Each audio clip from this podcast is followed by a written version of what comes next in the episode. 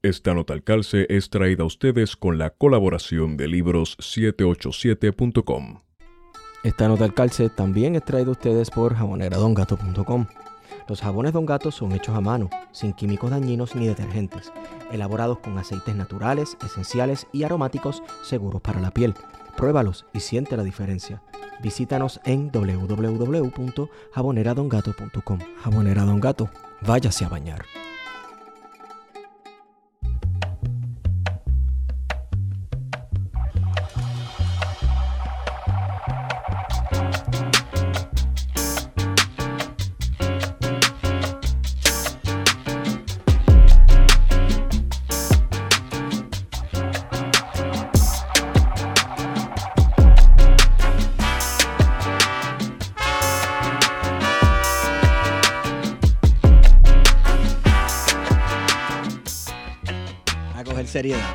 Chévere. Buenos días, buenas tardes y buenas noches a todos y todas los que nos escuchan. Ah, les hablamos su podcast preferido, Plan de Contingencia. Les habla Esteban Gómez, me acompaña como siempre Guario Nex Padilla Martí, que es la que Guario. Saludos Esteban y saludos a todos los que nos están escuchando y que nos están viendo. Guario parece un agente de la CIA con esas gafas. Yo también- Tenemos todos gafas en solidaridad. Estamos grabando en el exterior, así que Exacto. eh, en solidaridad con el compañero José Enrique Lavoy Gómez. Que está... los 20 a mí, ¿eh? bueno, fuiste el de la idea. Muy bien, muy bien. Este, José Enrique Lavoy Gómez es autor del libro Los católicos rebeldes en Puerto Rico duran- durante la Guerra Fría. Y pues, iba a decir, te trajimos a, a- a grabar, pero tú nos trajiste para acá. Este, nos, nos jalaste para acá, para Villalba, a hablar un poco sobre, ¿verdad? Eh, continuando la temática que tenemos de la violencia política en la década de 1970. Pero yo quiero comenzar con una pregunta. ¿Por qué escribir sobre religión, sobre iglesia católica? ¿Por qué? Bueno, primeramente saludos a, ustedes por, por, este, por esta invitación y agradecido por, por esta oportunidad que, ustedes me ofrecen para hablar sobre este tema. Saludos a Wario y a, y a Esteban, ¿verdad? Y, y a la gente que nos escucha. Eh, realmente yo cuando empecé a estudiar historia noté que había un vacío cuando uno analizaba la historia de Puerto Rico, había un vacío sobre la historia religiosa del país. En otras palabras, se trabajaba con muchísima temática. Cuando usted analizaba los textos y los estudios sobre los profesores de Río Piedra, principalmente trabajaban en el siglo XIX. Cuando estudiabas a Picó, grandes historiadores y grandes profesores, ¿verdad? El propio Picó, que era sacerdote jesuita, Sí. tampoco manejaba tebla- temas del siglo XX ni temas de la iglesia, aunque podía trabajar temas religiosos, no manejaba temas de la iglesia, ni mucho menos en el siglo XX. Así que dentro de nuestra historiografía noté, no fui el primero que lo noté, lo notaron otros profesores y otros estudiosos, ¿verdad? Que nos faltaba material para entender, para comprender al Puerto Rico del siglo XX y no se podía este, apartar el fenómeno religioso. Así que si usted examina un libro como Escarano, Cinco siglos de historia, un libro pues, que es un libro eh, que mucha gente lo utiliza, que las universidades pues lo asignan, usted se da cuenta que Escarano no tiene ni, ni dos, ni uno, dos, tres párrafos relacionados al tema de la iglesia. Quizás menciona en algún momento a Parrilla, eh, quizás menciona la lucha de- del sector ecuménico en los 70, pero hasta ahí llega. De modo que entendía yo que, que teníamos que empezar a trabajar con esa temática y, y dejarle al público, al lector, otra oferta, ¿verdad? Otro tipo de, de estudio para entender al Puerto Rico de entonces. Eso por un lado. Sí. Este, mi catolicismo proviene del tronco maternal, eh, en el sentido de que por parte de mi mamá viene una línea católica muy fervorosa, pero al mismo tiempo hay una línea espiritista. Eso yo no lo había mencionado antes, ni mi mamá me puede escuchar. Está- Esperemos que su mamá no escuche podcast. Eh, Porque... Claro que sí, porque cuando le menciono eso, me dice, no digas esas cosas, hijo. Si te pones a decir eso, yo me voy a enfogonar. Pero sí había una línea espiritista, pero hay que recordarle al, al- al oyente que el espiritismo eh, venía de distintas corrientes. Había un espiritismo muy científico de Alan Kardec y había uno eh, muy relacionado al catolicismo. Así que en el siglo XIX vamos a ver eh, intelectuales católicos espiritistas y eso era muy común. Sí. ¿Estamos? Así que yo en la casa de mi abuela veía mucho catolicismo y veía mucho espiritismo. Así que era una forma de sincretismo. Claro que sí, pero al mismo tiempo me dio una visión a mí, una cierta visión ecuménica de las cosas. De modo que yo podía hablar con un católico de la misma manera que hablar con un protestante.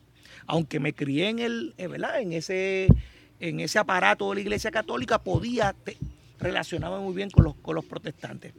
Conozco a un sacerdote eh, en el 1999, estando yo en la católica estudiando mi bachillerato en historia, un sacerdote jesuita. Los jesuitas son como... Son problemáticos. eh, claro, problemáticos. Son los, los comunistas Son de los la iglesia. comunistas de la iglesia. Eh, también se le puede llamar los, los intelectuales. Ellos reciben misiones. Tú tienes que ir a Brasil ahora mismo y montar una iglesia en Brasil, pues tienen que montarla. Este, pues conocí a ese sacerdote jesuita en el 99 y él fue el que me llevó a, a conocer eh, la pobreza a un nivel extremo. No significa eso que en Puerto Rico eh, no hubiera pobreza. En Puerto Rico hay mucha pobreza. Aquí en Villalba, donde estamos, hay sectores muy pobres. De hecho, Villalba eh, debe estar entre los primeros 10 o 15 pueblos más pobres de Puerto Rico. La montaña es la más pobre de Puerto Rico. Pero él me llevó a unos lugares en América Latina como parte de un grupo que se llama Campamento Misión. Y ese Campamento Misión era un grupo que él conformaba de todo Puerto Rico y nos íbamos a América Latina a hacer misiones. Y de ahí es que viene ese despertar por parte, por parte mía de, conocer quiénes son estos sacerdotes en Puerto Rico que se han tirado a la calle, que han eh, luchado a favor de los pobres y necesitados. Así que, ¿de dónde viene mi libro? Viene de, de, ese, de ese sentido por plasmar historia de la iglesia y de ese sentido de poder reconocer a aquellos hombres y mujeres que lo, ha- lo han dado todo, que han estado en, en las circunstancias más difíciles a favor de los oprimidos. Y ahí es que viene la, Sí. la, la cosa esta. Por ahí entonces que viene lo de los católicos rebeldes. Claro, y ahí vienen los católicos rebeldes. Y debo reconocer que cuando empiezo el tema de los católicos, este, ese es el escenario que van a escuchar todo el tiempo. Sí. Sí, no, está- estamos en Puerto está- Rico. estamos bien. No Estamos Estamos en. Puerto Rico. Vanguardia. Este, pues lo que quiero decir que cuando empiezo a trabajar el tema de los católicos, al principio, cuando estoy investigando, me doy, dando- me doy, me doy cuenta que lo que estoy encontrando es sobre el protestantismo, ¿verdad? Eh, y le digo a mi director de tesis, que es Silva Gotay, que es protestante. Yo tenía como director de tesis un protestante, lo cogí con toda la intención, porque primero que Silva es el más que sabe en Puerto Rico de eso. Bueno, él y otros más. Y quería yo tener una noción un poco balanceada de yo siendo católico, teniendo un director de tesis protestante. Y le pregunto a Silva, Silva, lo que estoy encontrando en el camino es temática de los protestantes. Todo lo que encuentro son protestantes bravos, eh, defendiendo la, eh, el ambiente, el tema que, te interesa tanto a ti, Gabrionex. Los, los protestantes en el 60 y el 70 fueron unos salvajes con la cuestión esta de la defensa del ambiente. Y eso es lo que empiezo a encontrar. Y llega un momento que me detengo y voy a tener que parar mi tesis porque voy a tener que cambiar el, el- el nombre y voy a tener que hablar de los protestantes. Pero tuve calma y continué hasta que empecé a encontrar de los católicos. De modo que, aunque el libro de los católicos rebeldes, porque me fui dirigido a esa área, sin lugar a dudas, todavía en la historia falta, falta mucho por eh, plasmar del 60 al 80, ese, ese periodo de 20 años que yo trabajo en mi libro, Sí. que yo lo trabajo con los católicos, pero faltaría del 60 al 80 la parte protestante. Eso está todavía hay mucho material y no hay una tesis relacionada con eso. Hay algunas tesis, pero no hay como una tesis global que maneje el tema de los protestantes del 60 al 80. Aquí podemos entrar en un debate, bueno, no un debate, sino discusión sobre historiografía y por qué dentro de la nueva historia puertorriqueña no se ha cubierto, no, no se ha investigado esos temas de la iglesia. Tal vez tiene que ver con que ¿verdad? El, la influencia del marxismo también tiene un elemento ateo, un elemento de la crítica de la iglesia como la institución que, ¿verdad? que domina y siempre ha estado a favor de los intereses del orden y sobre todo porque la nueva historia también se enfocó en temas del siglo XIX y poco en la historia reciente que estaba sucediendo en, esa, en esas décadas. Sí, es cierto. Sí, sí, sí. Eh, decía eh, Silva Gotay en su libro hay un libro de Silva que de hecho todavía se mueve en las librerías de América Latina. ¿El de teología? Esa es su tesis doctoral de la UNAM. Y él logra, la fortaleza de ese libro es que él logra decirle al lector que, que en los 60 se da una dinámica bien interesante en la que marxistas, ya no el marxista leninista, sino que aquel marxista que está entrando en una nueva corriente en los 60 marxistas se unían a cristianos rebeldes y ambos lograban eh, llegar a unos acuerdos prácticos. Es decir, no todo lo que me dijeron de la iglesia, decía el marxista, no todo lo que me dijeron de los cristianos es, cierto. Y el, y el cristiano decía, no todo lo que me dijeron los marxistas es cierto. Así que lograron en esta teología de la liberación de los 60, que ya un poquito vamos a, vamos a entrar en eso ahora. Lograron unos entendidos porque se dieron cuenta que ambos sectores, tanto el cristiano eh, rebelde, yo le llamo rebelde, pero le, llamé rebelde por una cuestión de, de quizás enamorar al lector, pero puede ser cristiano radical, puede ser cristiano de izquierda. El, el cristiano de izquierda y el marxista lograron unos entendidos en base a qué? A que había que defender al, al, oprimido. Al, pobre, al necesitado. Y que para eso habían unas herramientas sociológicas, unas herramientas, eh, incluyendo herramientas del marxismo, porque en ese libro vas a ver que católicos como William Loperena van a decir, es que yo del marxismo saco, saco información para entender la problemática de la pobreza. Y Parrilla casi no lo decía así pero lo hacía. Pero por ejemplo, Loperena estaba claramente, William Loperena, que después va a ser asesinado vilmente y en un caso muy extraño, eh, Loperena dice, no, yo soy marxista, pero no soy marxista cristiano.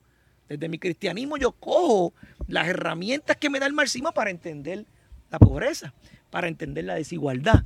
Y ese entendimiento se dio en los 60 y los 70. Mucho eh, en el discurso independentista eh, algunas personas pues, pues todavía sienten, ¿verdad?, recelo hacia la iglesia, pero cuando yo le hablo de la iglesia hay que tener mucho cuidado y hay que definir qué iglesia estamos hablando. Tú estás hablando de la iglesia jerárquica. La iglesia jerárquica es una cosa. Tú estás hablando de la iglesia de, de las comunidades. Tú estás hablando, pero hay una iglesia que siempre ha estado y tiene a sus mártires y tiene a sus héroes y heroínas. Las tiene. Y ese creo yo que parte de mi deber ha sido, y de mí, mío no, hay un montón de gente que está trabajando sus tesis. Ahora mismo la persona que le mencioné ahorita, José Antonio González Torres, acaba de terminar una, tesis sobre parrilla. Miguel Santiago Santana, que si ustedes lo necesitan después, Miguel Santiago Santana fue el que escribió el libro sobre parrilla más importante. Así que ahora, en este nuevo periodo, ha salido un grupo de estudiantes a manejar estos temas.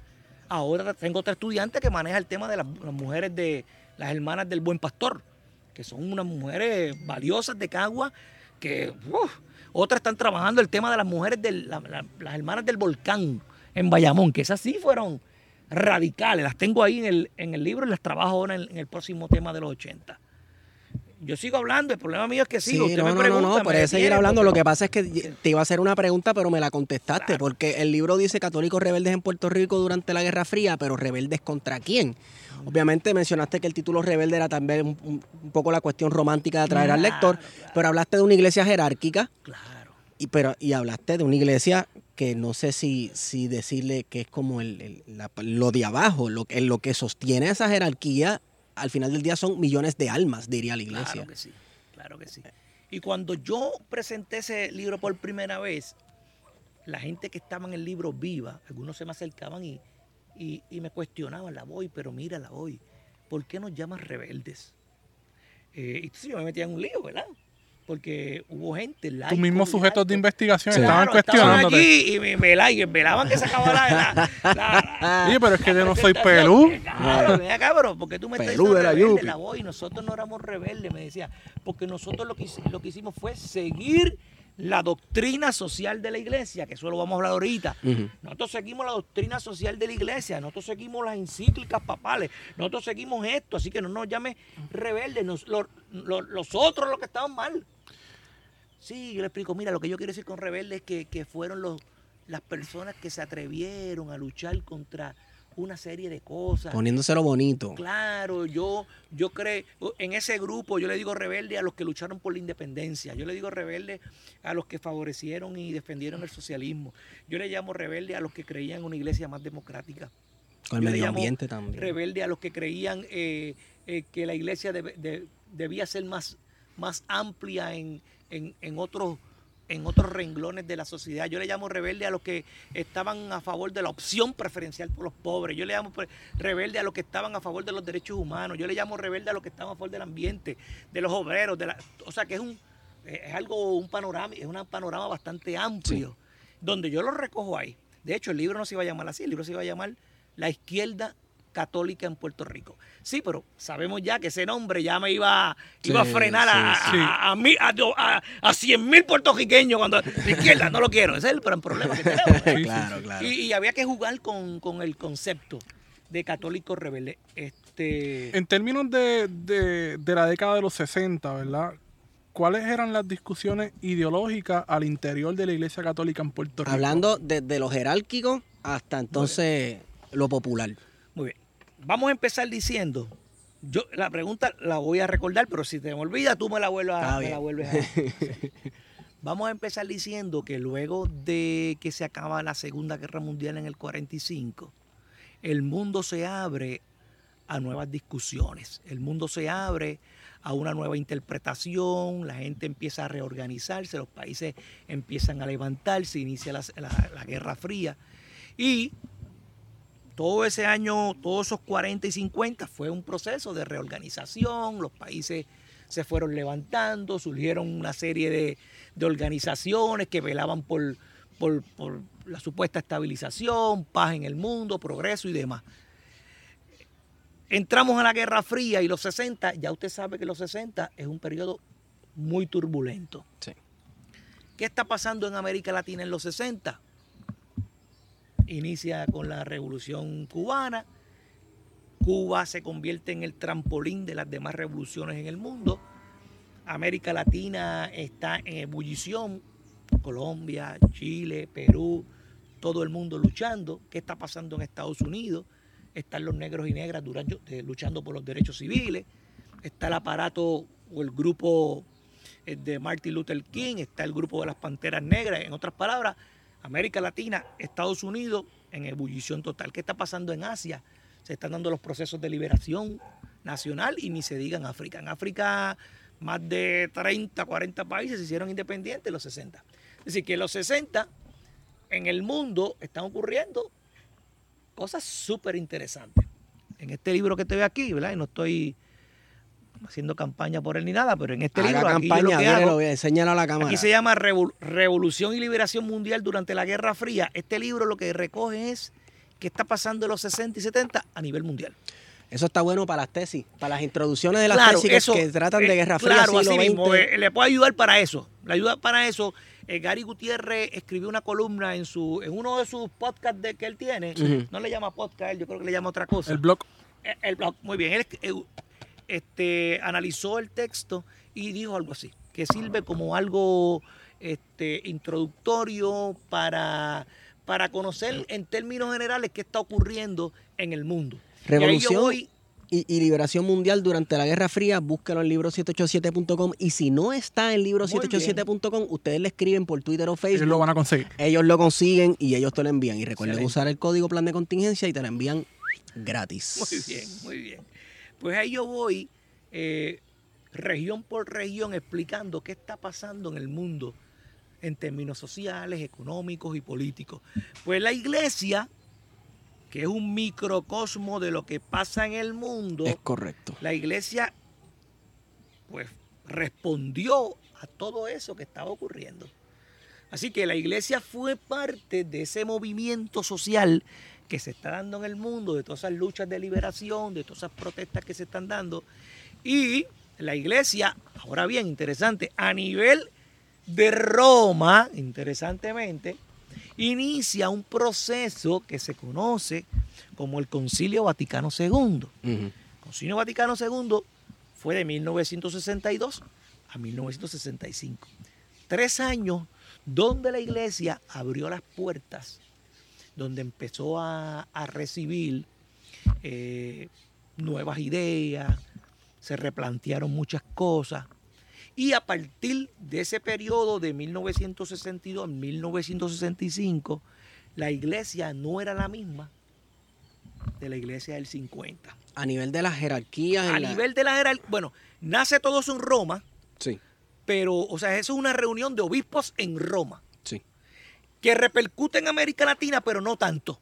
Obispos de América Latina fueron allá. Por ejemplo, en el nuevo libro que estoy haciendo, me estoy dando cuenta que, que- que obispos de los 80 fueron a Vaticano II, estuvieron en Vaticano II, bebieron de esa fuente de Vaticano II, pero prácticamente todo eso quedó prácticamente allá.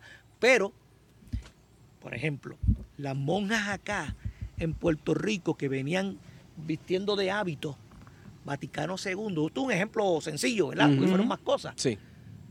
Eh, Vaticano II le dijo a esas monjas, mira, ya tú no tienes que venirle, ya tú no tienes que estar en hábito, tú puedes hacer otras cosas, tú puedes vestir normal. Eso fue, por ejemplo, un elemento de Vaticano II. Es un, elemen- es un elema- es un elemento marginal, ¿verdad? Porque Vaticano II postuló filosóficamente unas cosas bien interesantes que hizo que las iglesias se abrieran a los pobres. Vamos a dejarlo así. Eso es Vaticano II. ¿Qué pasa? Que Juan XXIII, el Papa, el Papa, escribe una serie de encíclicas. Una se va a llamar Madre y Maestra, 1961. Interesantemente, el Che Guevara dice en el 61, felicita al Papa por esa encíclica, que la encíclica lo que reconocía era eh, la lucha a favor de la iglesia en beneficio de los pobres. ¿ya? Y el Che reconoce esa encíclica, madre y maestra. Después, Juan 23 hace otra encíclica, se llamó Passion in Terri, paz, paz en la tierra, en el 63. Y fueron encíclicas que jamaquearon el palo. Todo eso va dejando un ambiente en la iglesia de apertura, de cuestionamiento, pero eso no se queda ahí. América Latina dice, bueno, eso, fue, eso pasó en Europa, acá tiene que haber algo, tiene que haber algo donde nosotros podamos responder a la realidad. Y entonces en América Latina se da algo muy importante que se llamó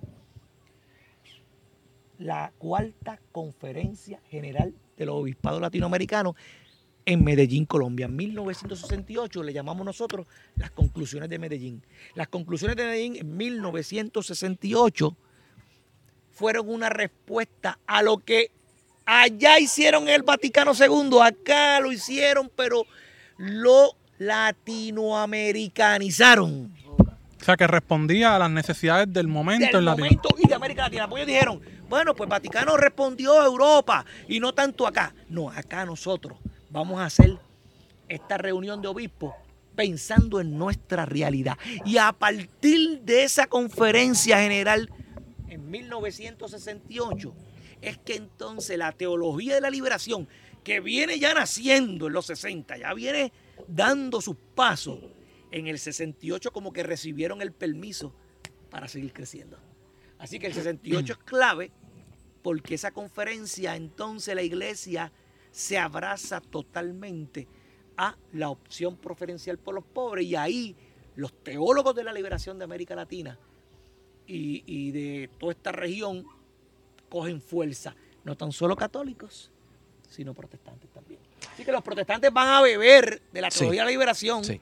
Y, ese debate de que de quién fue el primero que la trajo, mira, hay unos plantean que Hugo Asman fue el primer que escribió sobre la teología de la acción y protestante, el otro plantea que fue Gustavo Gutiérrez, lo que siempre se ha hablado de Gustavo Gutiérrez como el padre de la teología de la acción, pero hay gente que plantea que, que Asman ya había hablado de ese tema un poquito antes. Así que hay un debate sobre si fueron católicos o protestantes. Lo cierto es que ambos grupos bebieron de la teología de la liberación y ambos grupos eh, reconocieron Medellín 68 como el punto de arranque para que se fortaleciera la teología de la nación. Tú me preguntabas, que se me olvidó. ¿Cómo repercute entonces toda esta discusión en Puerto Rico? Pues, pues ya estamos en América Latina y todo eso, pues naturalmente va repercutiendo en, los grupos religiosos en, nuestra isla. Pero específicamente, ¿cuál era, o sea, cuál era la ideología, por así decirlo, del clero en Puerto Rico? Muy bien.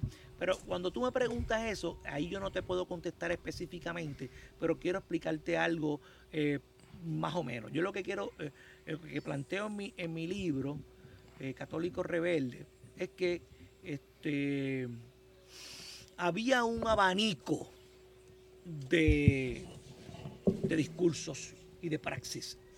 con esto quiero decirte que había gente en Puerto Rico religiosa que eran puramente independentistas.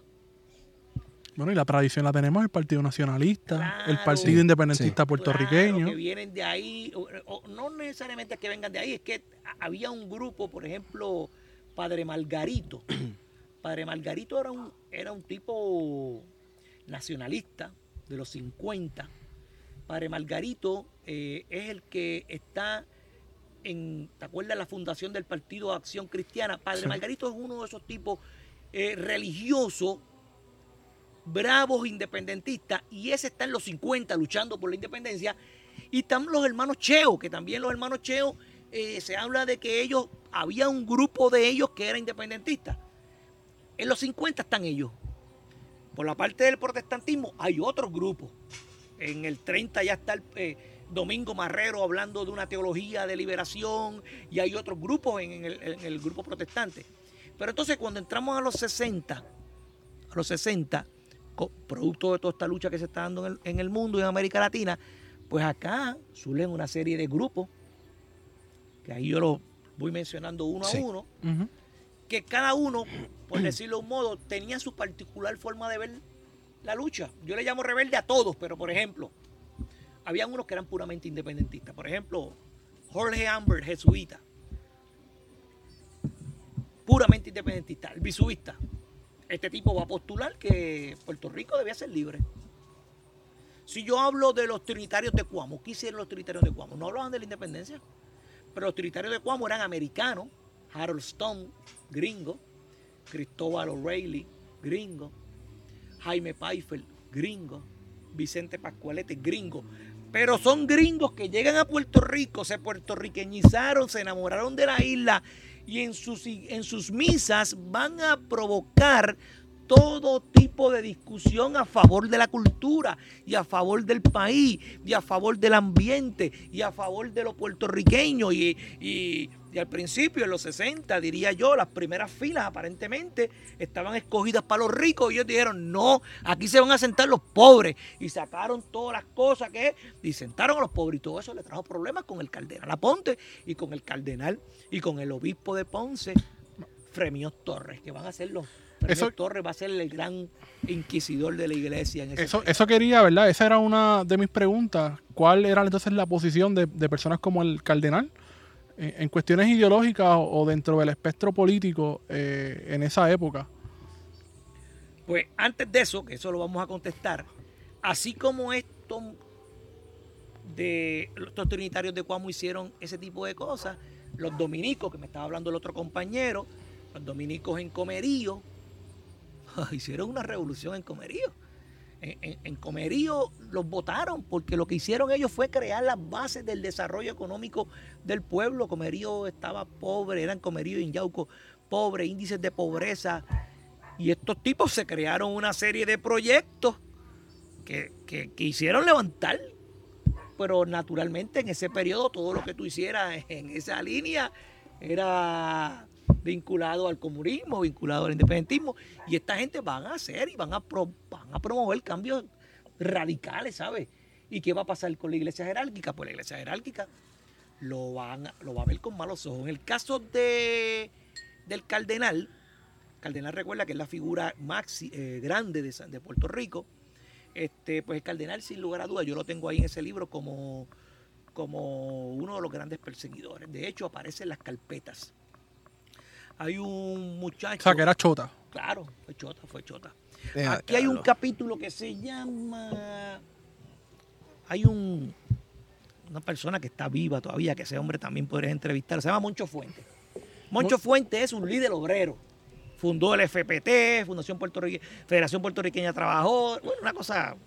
Moncho era un laico, un seminarista en Ponce, en los 70. Pues Moncho fue un tipo que, si la católica él veía alguna jugada extraña, aumento de matrícula, pues Moncho como seminarista y otros pues se lanzaban a protestar. Todo eso dentro de, de- dentro de su posición como seminarista. Naturalmente le trajo problemas. Le trajo problemas y el cardenal, ahí aparece, ahí aparece en la carpeta de Moncho Fuente, el cardenal hablando de este hombre diciendo que, que había que tener cuidado, etcétera, etcétera, porque era comunista. Es decir, que ahí aparece la carpeta de Moncho Fuente en la que Cardenal es chota. Y no tan solo. Cardenal, hay otros obispos que fueron perseguidores. Fremio Torres era el obispo de Ponce eh, y Fremio Torres también este, a esta gente de Cuamo los, los pasó por la piedra. Te, iba a preguntar entonces, ¿verdad? Ya que estamos hablando de, cómo estaban persiguiendo a, miembros del clero. ¿El cardenal compartía información con la policía de Puerto Rico? ¿Cómo era ese funcionamiento de, de la persecución a esos miembros específicos del clero? ¿Era algo interno de la Iglesia Católica en Puerto Rico o era en colaboración con la policía de Puerto Rico? Mira, en este nuevo libro que estoy haciendo, yo estoy en- entrevisté a un a una persona que pertenecía a la JAC, Juventud, Juventud Acción Cristiana. Pertenecía a la JAC de Caguas. Él es ahora mismo un diácono. Y él me dijo lo siguiente. Él me dijo que la JAC fue intervenida por una persona que la tengo en el libro, no, ahora mismo no la voy a mencionar, fue intervenida por un, tipo que se metió a la JAC a fastidiar todo, a cambiar todo el discurso de la JAC, porque supuestamente, escucha, esto es lo que dice el libro ya, el libro va a ser así, que el cardenal se le acercó a Romero Barceló en aquel momento, cardenal popular, cardenal popular.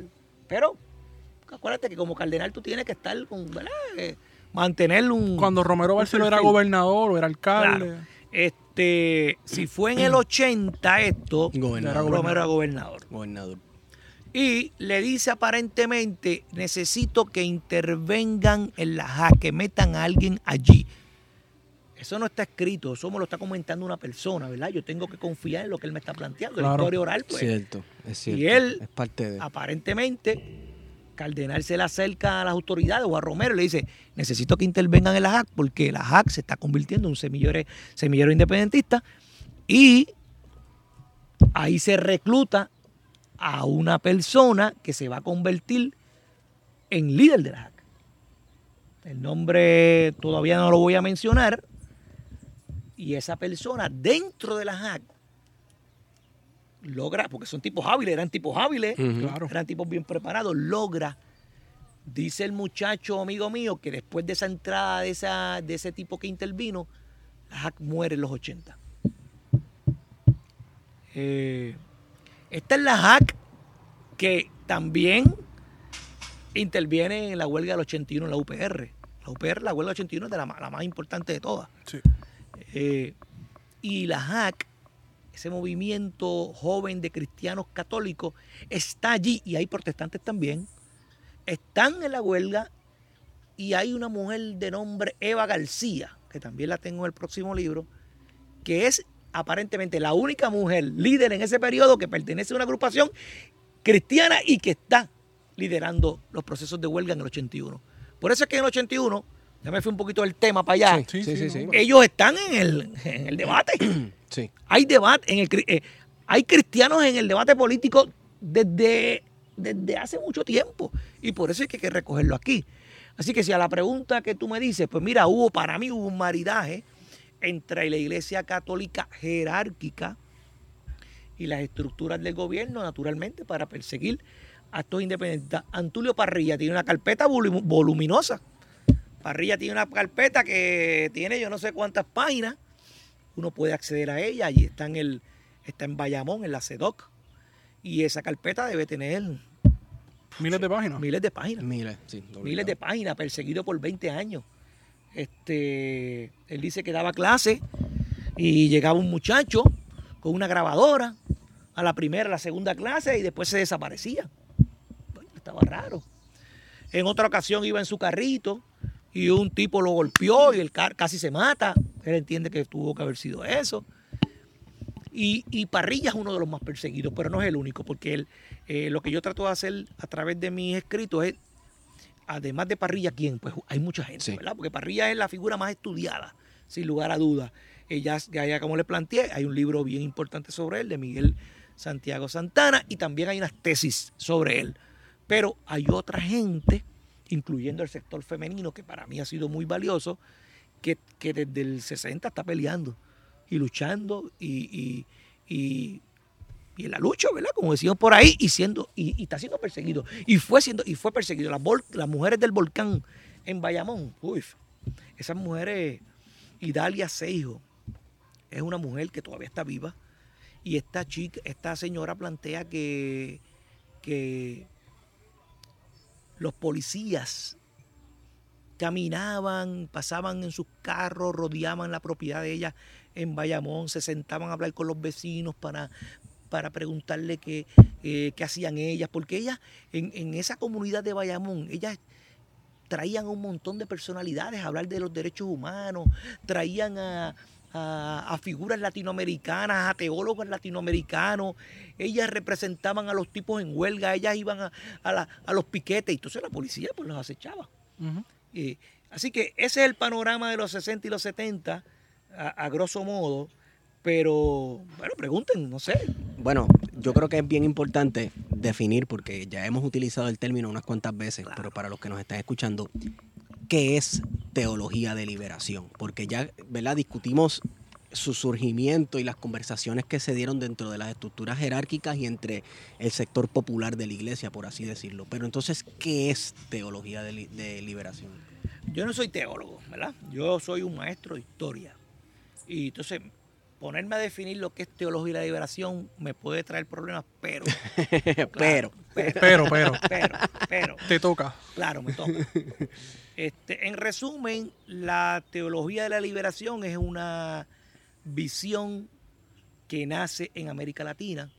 Ahora hay distintas teologías de la liberación en el mundo, ¿sabes? Ahora hay teologías de liberación africana, teología de la femenino, hay del ambiente. Ahora hay un montón de teologías de liberación, pero la que ya estamos hablando nace prácticamente en el 60 en el contorno latinoamericano y lo que plantea en sí es un, eh, una nueva mirada a los estudios de la iglesia desde el aspecto del, eh, del oprimido, del pobre. Sí.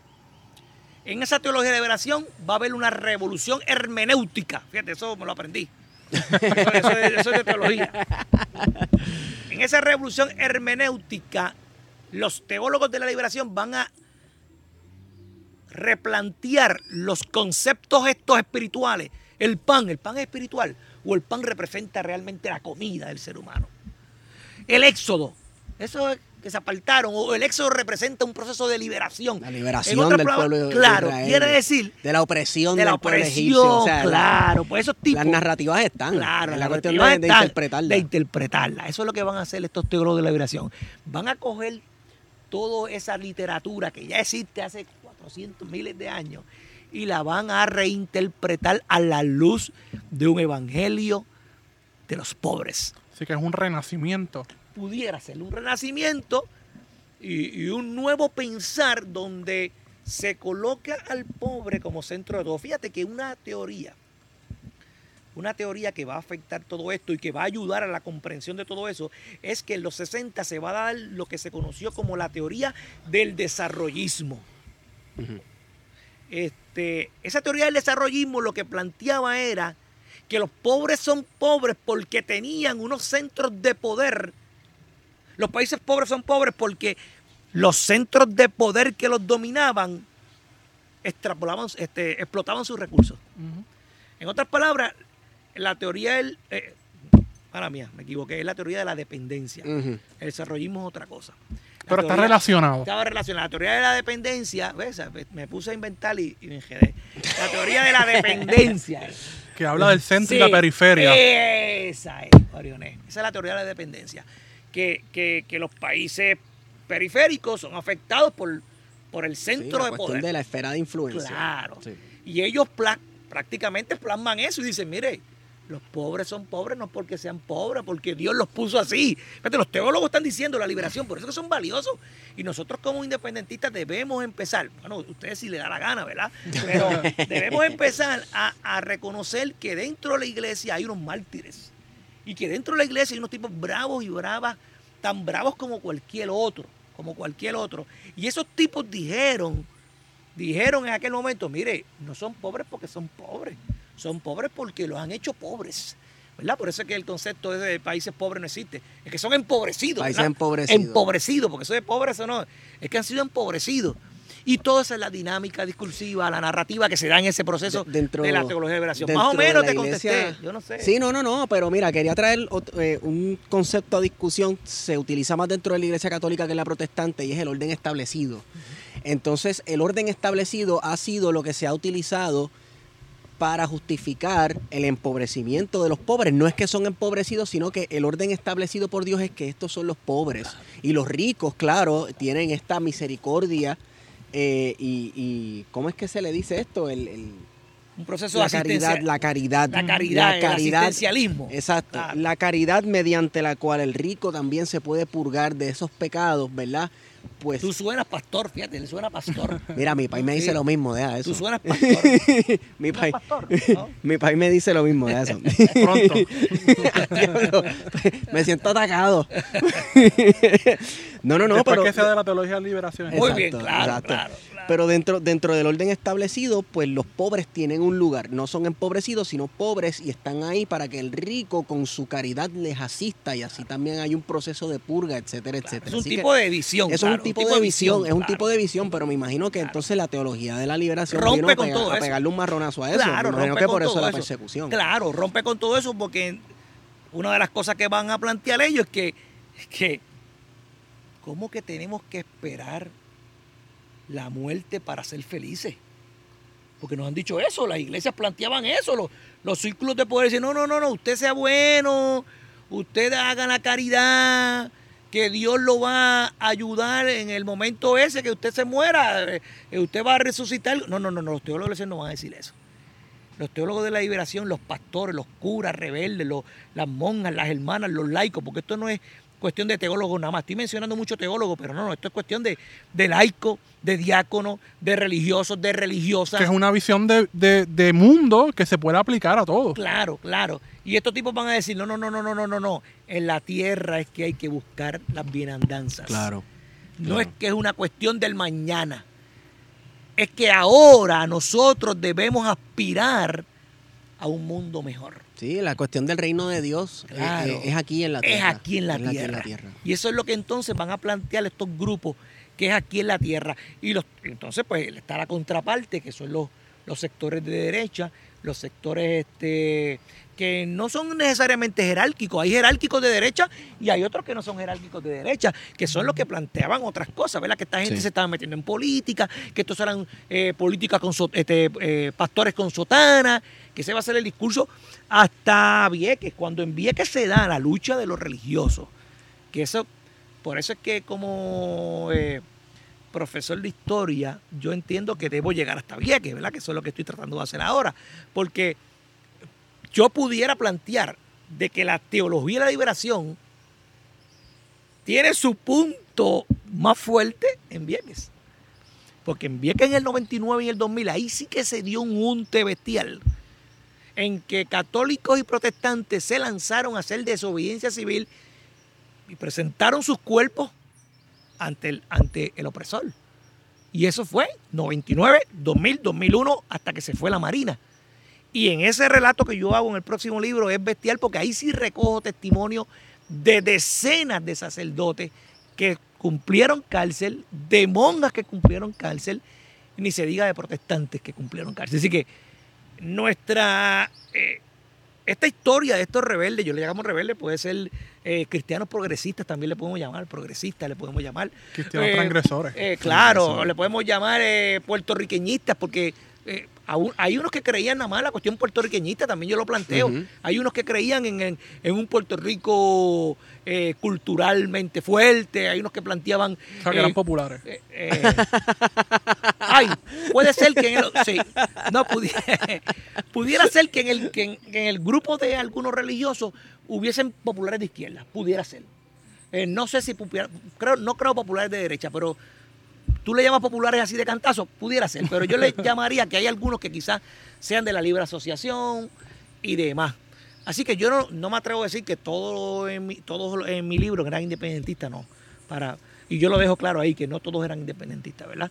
Este, por eso que le llamo rebelde, ahí, lo, ahí recojo, ¿verdad? Ahí, ahí parece que lo, lo, lo, eh, viene siendo como la, som- la sombrilla que recoge, ¿verdad? Sí. Este, pero sin lugar a duda, este, fue un periodo bien interesante, el 60, 70, 80, periodo bien importante. El 80, lo interesante es que en el 80, bueno, ustedes, yo sé que ustedes están trabajando con eh, La violencia de los 70. 70. Ujú. De hecho, eh, Parrilla, en Claridad, si usted eh, puede acceder a la Claridad Digital, Parrilla tiene una columna que se llama, este, bueno, en, en una de sus columnas le llamó Violencia en la Colonia y escribió más de 300 artículos sobre violencia en la colonia en, el que, en la que él iba paso a paso explicando qué cosas son violentas en la colonia. Iba paso a paso, más de 200 artículos, en claridad, porque Parrilla escribió semanal en, en- en- en claridad, escribía en, El Mundo, escribía en, el, en todos los periódicos. La suerte que tuvo es que por lo menos le, le aceptaban, Se lo publicaban. se lo publicaban. Y él como jesuita al fin organizado, logra este hombre eh, guardar todo eso. Y cuando muere, todo eso está guardadito allí. El que quiera hacer 3.000 tesis puede hacer 3.000 tesis de parrilla. Así que él, analizando, sí, analizando, analizando eh, la violencia en la colonia, el 70, según Paraleticho, el 60 70 es el periodo eh, sólido Sí, de, de la persecución sí. fuerte. Él compara el 70 para Letici, que es el experto en esto, compara el 70 con el 30. Son décadas muy parecidas. Mucha agitación. En términos de, de la persecución. Claro, y, y la relación aquí es que tanto en el 70 como en el 30 Hay huelgas estudiantiles, huelgas asesinatos políticos, Oye, la cuestión laboral, los los trabajadores obreros, estaban la caña en los caña. 30, acá Exacto. los- Sí, sí, sí. Son décadas muy interesantes. Eh, y en el 80, pues pasa algo interesante porque las condenas más altas independentistas es el 80. Así que el 80 vienen las condenas más fuertes. Sí. Y se nota de parte del gran jurado federal una mayor intervención. De modo que el 80 aumenta las condenas para los independentistas y la intervención del gran jurado federal y de las estructuras estadounidenses son más fuertes de los 80. Está Romero Barceló. La, la herramienta está- del gran jurado federal, porque No me preguntes de esas cosas, No, no, no no, no, pero, pero, no lo sé, pero se ha utilizado. No, no, no, pero es una herramienta. Hay mayor intervención del gran jurado federal porque según las eh, conversaciones que he escuchado, Sí, no, ya, Ney, me Ney, la esto- doy, Esto es libre, Necha. Esto es libre, ¿qué vamos a hacer? me la doy, me la doy, me la doy, chacho. Eh, ha sido una herramienta que en los 70 y en los 80 se utilizó para meter presa a gente a mansalva y, y bueno, y en el caso de gente como Ángel Rodríguez Cristóbal, condenarlos a muerte. Entonces, ¿qué pasa? La, la cuestión de la iglesia, ¿verdad? Porque como habla, hemos hablado con Ángel Rodríguez Cristóbal es una figura importante en este Sí. periodo. Claro, por la cuestión de Vieques. claro, de Vieques. Entonces, hemos hablado con historiadores, con historiadores y los, histori- los historiadores te pueden dar, ¿verdad? Lo que ellos han estudiado, pero también en este podcast se habló con gente que estuvo allí. Claro, ¿Verdad? Entonces, ¿qué pasa? liga, claro. Estos plan de contingencia, ¿qué se creen ustedes? Y ellos decían, ante mayor represión, Mayor mayor, combatividad. mayor combatividad y mayor contestación. claro, claro, sí. Entonces estamos hablando de un elemento de la Iglesia Católica cuyas eh, no necesariamente la cuestión jerárquica, sino las estructuras populares fueron también perseguidas y tenían estas ideologías peligrosas para el orden establecido. ¿Cuál fue la respuesta entonces de este sector perseguido? Sí, como tú has planteado, somos, eh, la iglesia era parte de, de la, de la sociedad puertorriqueña y, y como tú dijiste, a mayor represión, mayor ¿verdad? combate, pues sí, este, hay que dejar, que- bueno, eso es importante, esa pregunta que tú me hiciste es importante. Recuerda que si tú eres laico dentro de la iglesia, el laico no, no necesariamente tenía que estar atado a una estructura. El laico tuvo, fíjate, eso que tú me estás planteando me trae a mí una línea de investigación que no la tengo. El laico quizás tuvo más oportunidad y más libertad para, para enfrentar ese tipo de persecución, Sí. para continuar su lucha. Pero en el caso de Puerto Rico, aquí se dieron casos tan fuertes de persecución con los religiosos que muchos religiosos tuvieron que retrotraerse. Eh, porque pertenecían a una iglesia, le quitaban, por ejemplo, a Amber y a Fabián, dos jesuitas, tú- le quitaron las licencias para, para dar misa. Wow. Es decir, que si, que si el obispo le decía a partir de este momento usted no puede dar misa, pues no puede dar misa. Entonces tú tienes que tomar una decisión. O tú quieres seguir siendo sacerdote, o tienes que entonces irte a otro sitio. Pues muchos de estos profes, muchos de estos sacerdotes, eh, en el caso de los que yo he estudiado, pues tuvieron que algunos eh, abjurar y decir, mire, yo, en el caso de Fabián y de, y de Jorge- Amber, jesuita, en los 70 tuvieron que pedir perdón Wow. y, y les pasó. O sea, que tuvieron pasó. que humillarse. Eh, lamentablemente sí, ellos, él me lo plantea, tuvimos que pedir perdón y, y para entonces poder retomar nuestras licencias. Y eso pasó en, en- en muchos casos. En otros, pues, pues tuvieron suerte porque, por ejemplo, hay un sacerdote que murió hace poco, muy importante, eh, Felo Torres. Felo Torres murió hace como un mes. Felo Torres es un redentorista, de la orden de los redentoristas, una figura, un misionero. Yo creo que el misionero más grande que ha tenido Puerto Rico dentro de la iglesia es Felo Torres.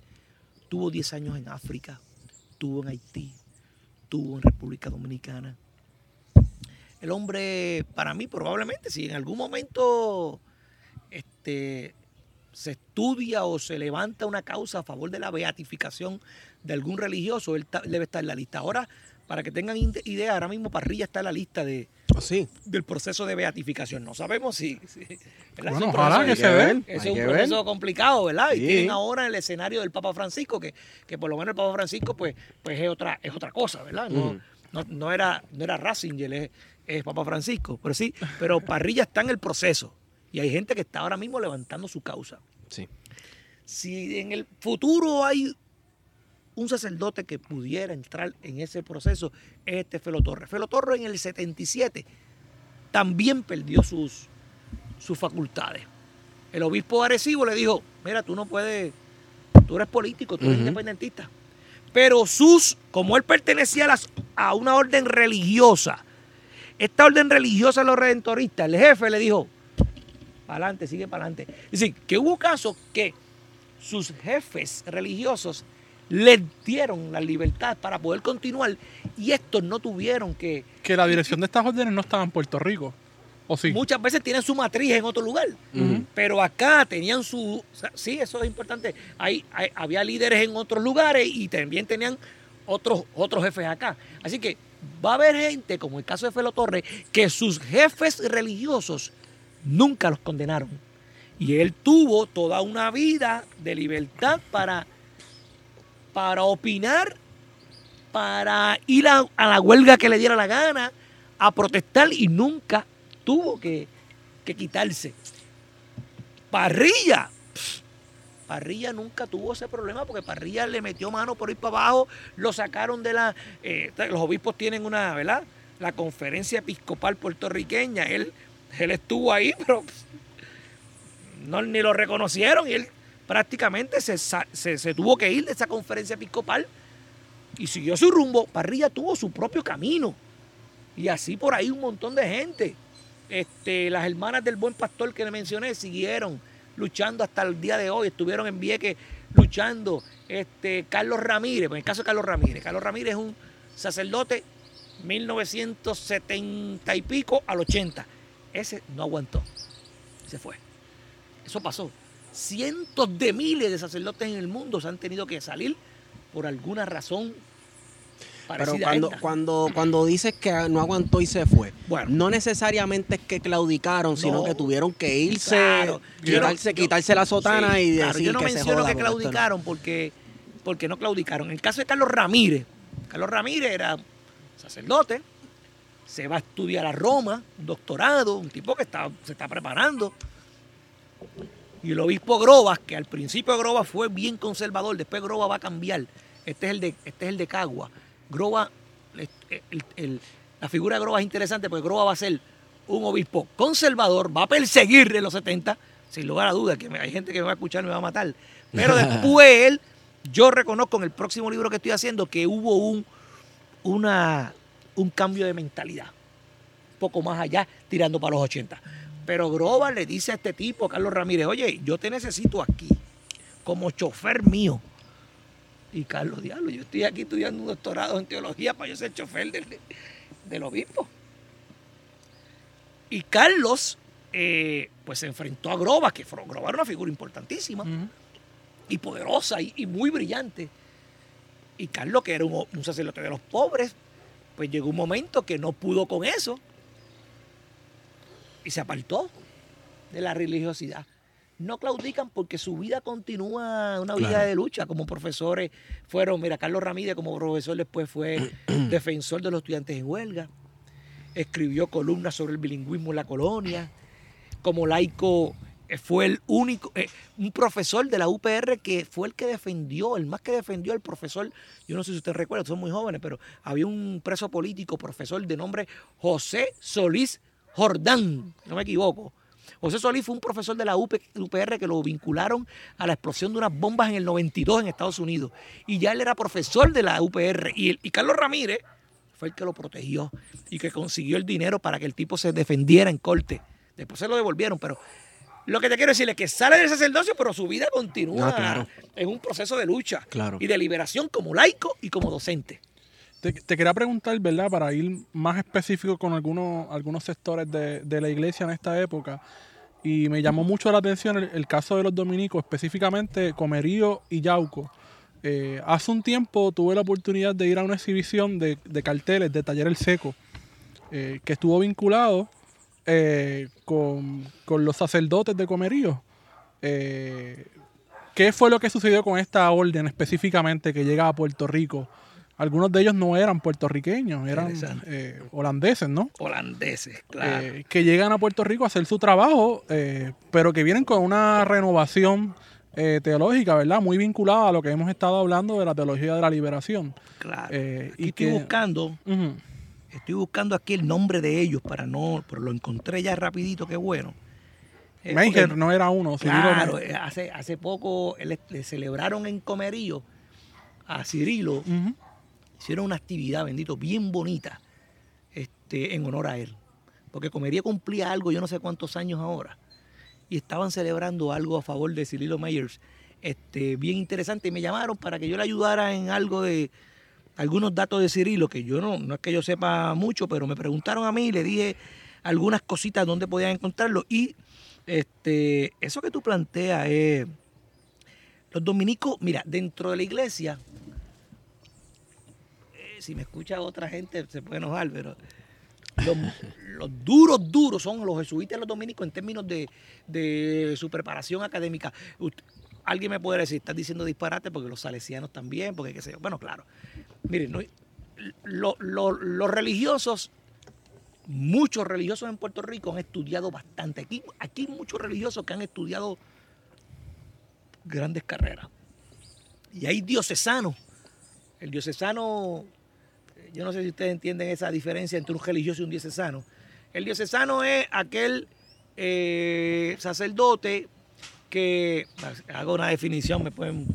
Bueno, los religiosos pertenecen a una orden, como los jesuitas, los dominicos, los Sí. salesianos, los trinitarios, y ellos no necesariamente responden al obispo de turno, sino que re- responden a su propia or- orden. Sí. Los más famosos son los jesuitas que han tenido jesuitas, problemas claro, históricos con el Vaticano. Claro, pero los dominicos están Sí. también. Y fueron los primeros, de los Claro, primeros en llegar en el proceso de conquista y colonización. Dominico, claramente.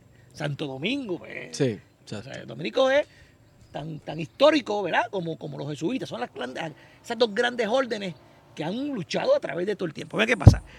Los que llegan a Puerto Rico, este grupo que yo los menciono, que los tengo aquí, nombre eh, Antonio Pons, Bernardo Bocking, Antonio Box, Benito Reyes, puertorriqueño, y entre otros. Ese grupo que llega de Holanda es bien importante porque hay estudios sobre. eh, eh, lo mío fue un, resumen, pero hay estudios sobre estos tipos, ¿sabes? Vienen de Holanda y de Holanda vienen con unos aires de no- renovación bestial. Porque Holanda en este periodo, este, pues muestra unos niveles, unos niveles de apertura sociales, de avanzada. Eh, hay holandeses, obispos metidos en el Concilio Vaticano II. Se me escapan los nombres, no los voy a mencionar aquí porque voy a decir un disparate, pero hay gente valiosa. Eh, creo que un tipo de nombre, Edward Silibex. Bueno, no sé, el tipo que me está escuchando que sabe de eso me puede matar. Pero hay, hay holandeses, obispos metidos en el Concilio Vaticano II, que se van a convertir en referentes de mucha gente. Y estos holandeses que llegan de, de allá vienen a Puerto Rico con una mentalidad avanzada. Por eso es que yo planteo aquí que muchos de los tipos, interesante lo que voy a decir ahora, muchos de los, de los hombres y mujeres que reclaman por los cambios en Puerto Rico, que luchan en Puerto Rico, son extranjeros. Ah, ahí, te- ahí tú me vas a Ahí decir, tienes ah, el problema, sí, sí. Mm, Claro, porque son los tipos que vienen de allá sin los miedos de la colonia y desde, desde su perfil y discurso político acá meten mano. Son los trinitarios americanos, son los dominicos holandeses, son los... Así que desde acá ellos están metiendo mano porque quizás no tienen tanto miedo como el que estaba aquí local. Sí, sí, sí, sí. Ah, con eso no quiero decir que fueron los únicos, porque Parrilla es natural de aquí y otros más. En el caso de los dominicos, como tú planteas, vienen con esas ideas bien, bien bravas. Y estos tipos, pues, por ejemplo, en Comerío, pues quieren transformar toda esa dinámica que se está dando en la iglesia, la quieren transformar a favor de los pobres. Y aquí yo narro, aquí no me atrevo a mencionarte exactamente porque se me, me puedo confundir de caso, pero por ejemplo ellos tenían a, a- a- a laicos como, hay un tipo de nombre Ángel Luis Cruz. Ese era un laico bien importante que yo no pude entrevistarlo, pero ese Ángel Luis Cruz fue uno de los laicos que estuvo muy cerca del trabajo de esos dominicos. Y, el trabajo de ellos a favor de los pobres, crearon, es, crearon este, pequeñas este, eh, proyectos cooperativos. Fue tan fuerte para la dinámica de la iglesia que, que llegó momentos en que hubo sectores de derecha que hicieron piquetes contra ellos. Ellos le cejaron la, la iglesia, se la cejaron.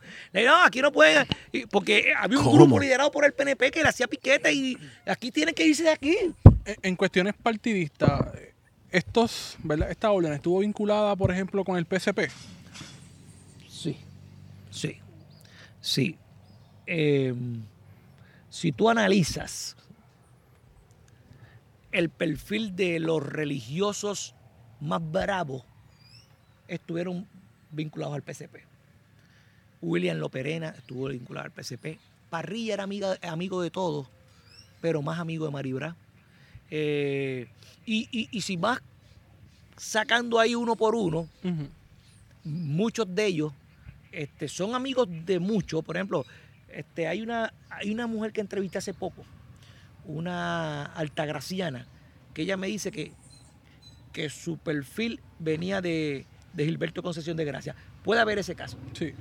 pero muchos de estos tipos, como, como algunos de los de, de Comerío, como Mm. William Loperena, claramente están muy vinculados al PCP. En el caso del protestantismo, por ejemplo, el movimiento ecuménico nacional, que ese es un tema súper importante. El movimiento ecuménico nacional nace en los 70, el llamado PRISA. No sé si ustedes han escuchado PRISA. Sí. En los 80 toman el nombre de Movimiento Ecuménico Nacional y esa gente, si ustedes me preguntan cuál ha sido el movimiento religioso probablemente más radical de Puerto Rico en términos políticos, es el Movimiento Ecuménico Nacional. Ahí estaba gente como Eunice Santana, la reverenda, está viva.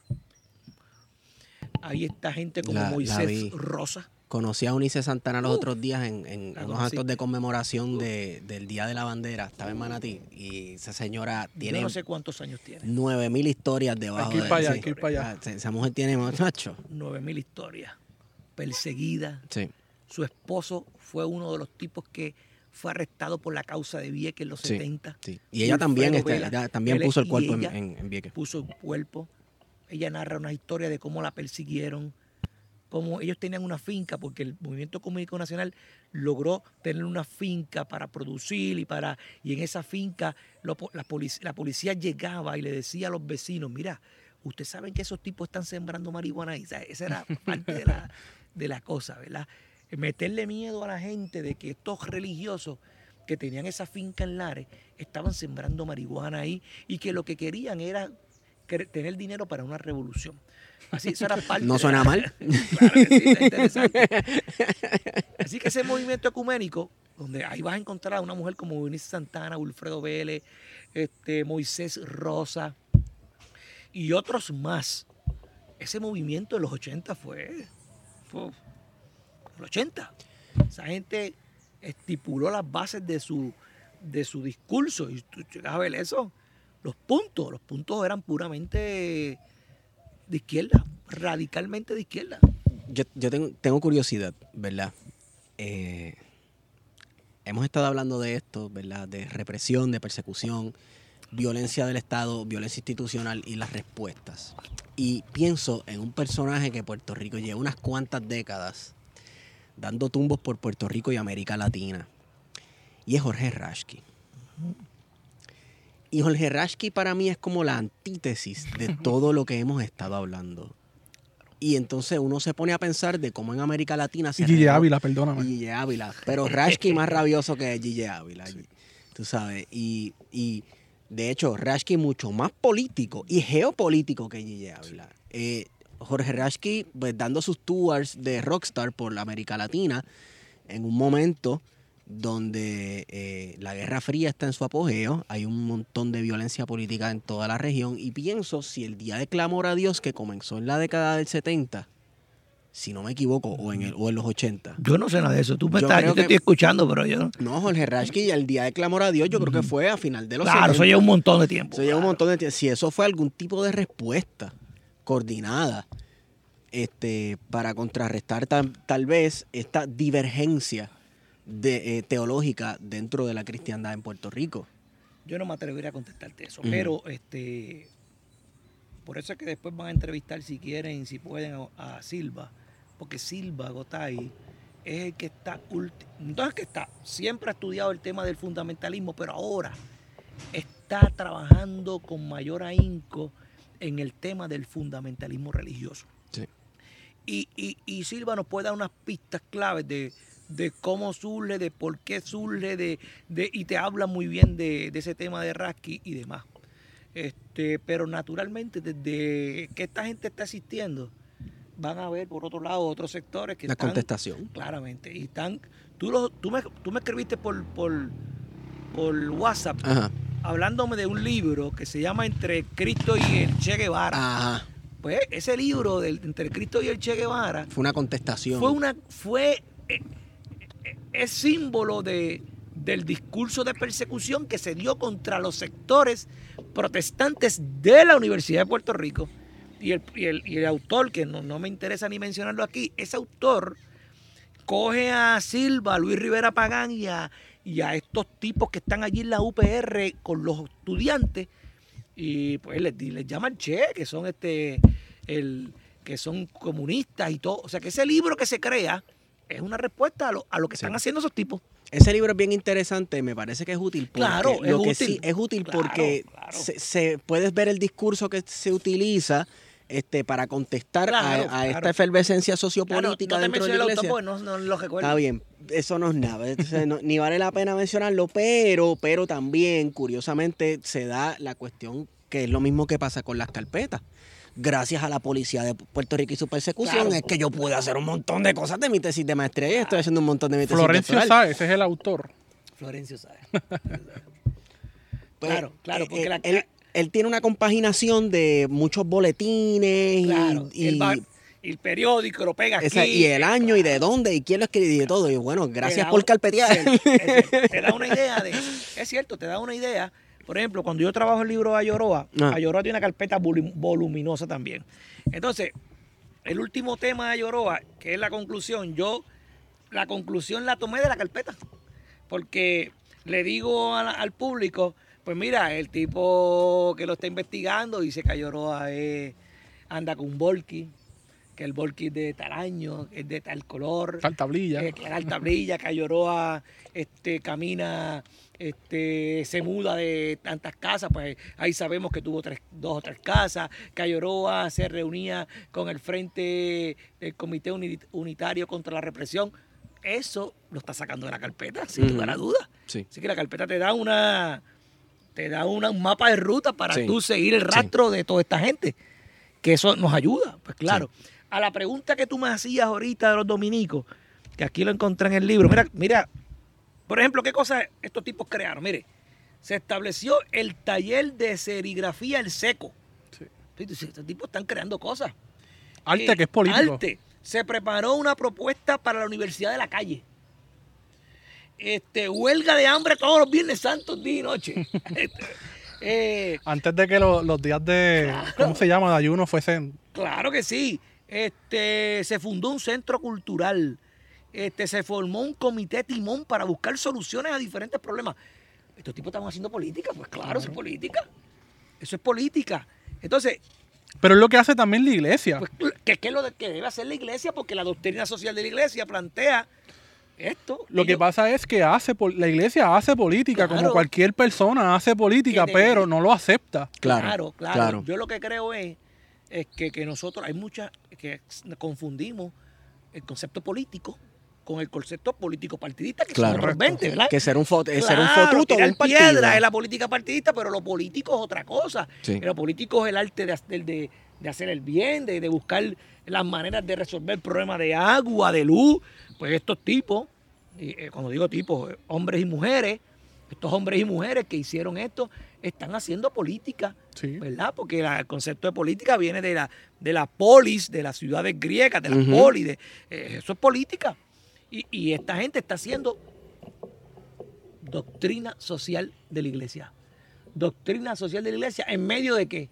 En medio de toda esa persecución, en medio de lo que está ocurriendo en América Latina con la Operación Cóndor, que entre el 1970, Operación Cóndor, que de hecho, ahora mismo se está dando un debate en las cortes italianas porque hay un grupo de abogados italianos que están acusando a las dictaduras militares de América del Sur porque mataron a sus conciudadanos y como América Latina no pudo o no ha querido este, atender en muchos casos esos asuntos, vinieron unos jueces italianos y dijeron, ah, bueno, yo tengo allí en Chile, en Uruguay, en Argentina, tengo mil personas este, con descendencia italiana que me las mataron y ahora mismo las cortes italianas ahí se va a dictaminar en estos días si van a gestar un montón de tipos o no, porque se está dando lo que se conoció como la Operación Cóndor, que en del 70 y el 80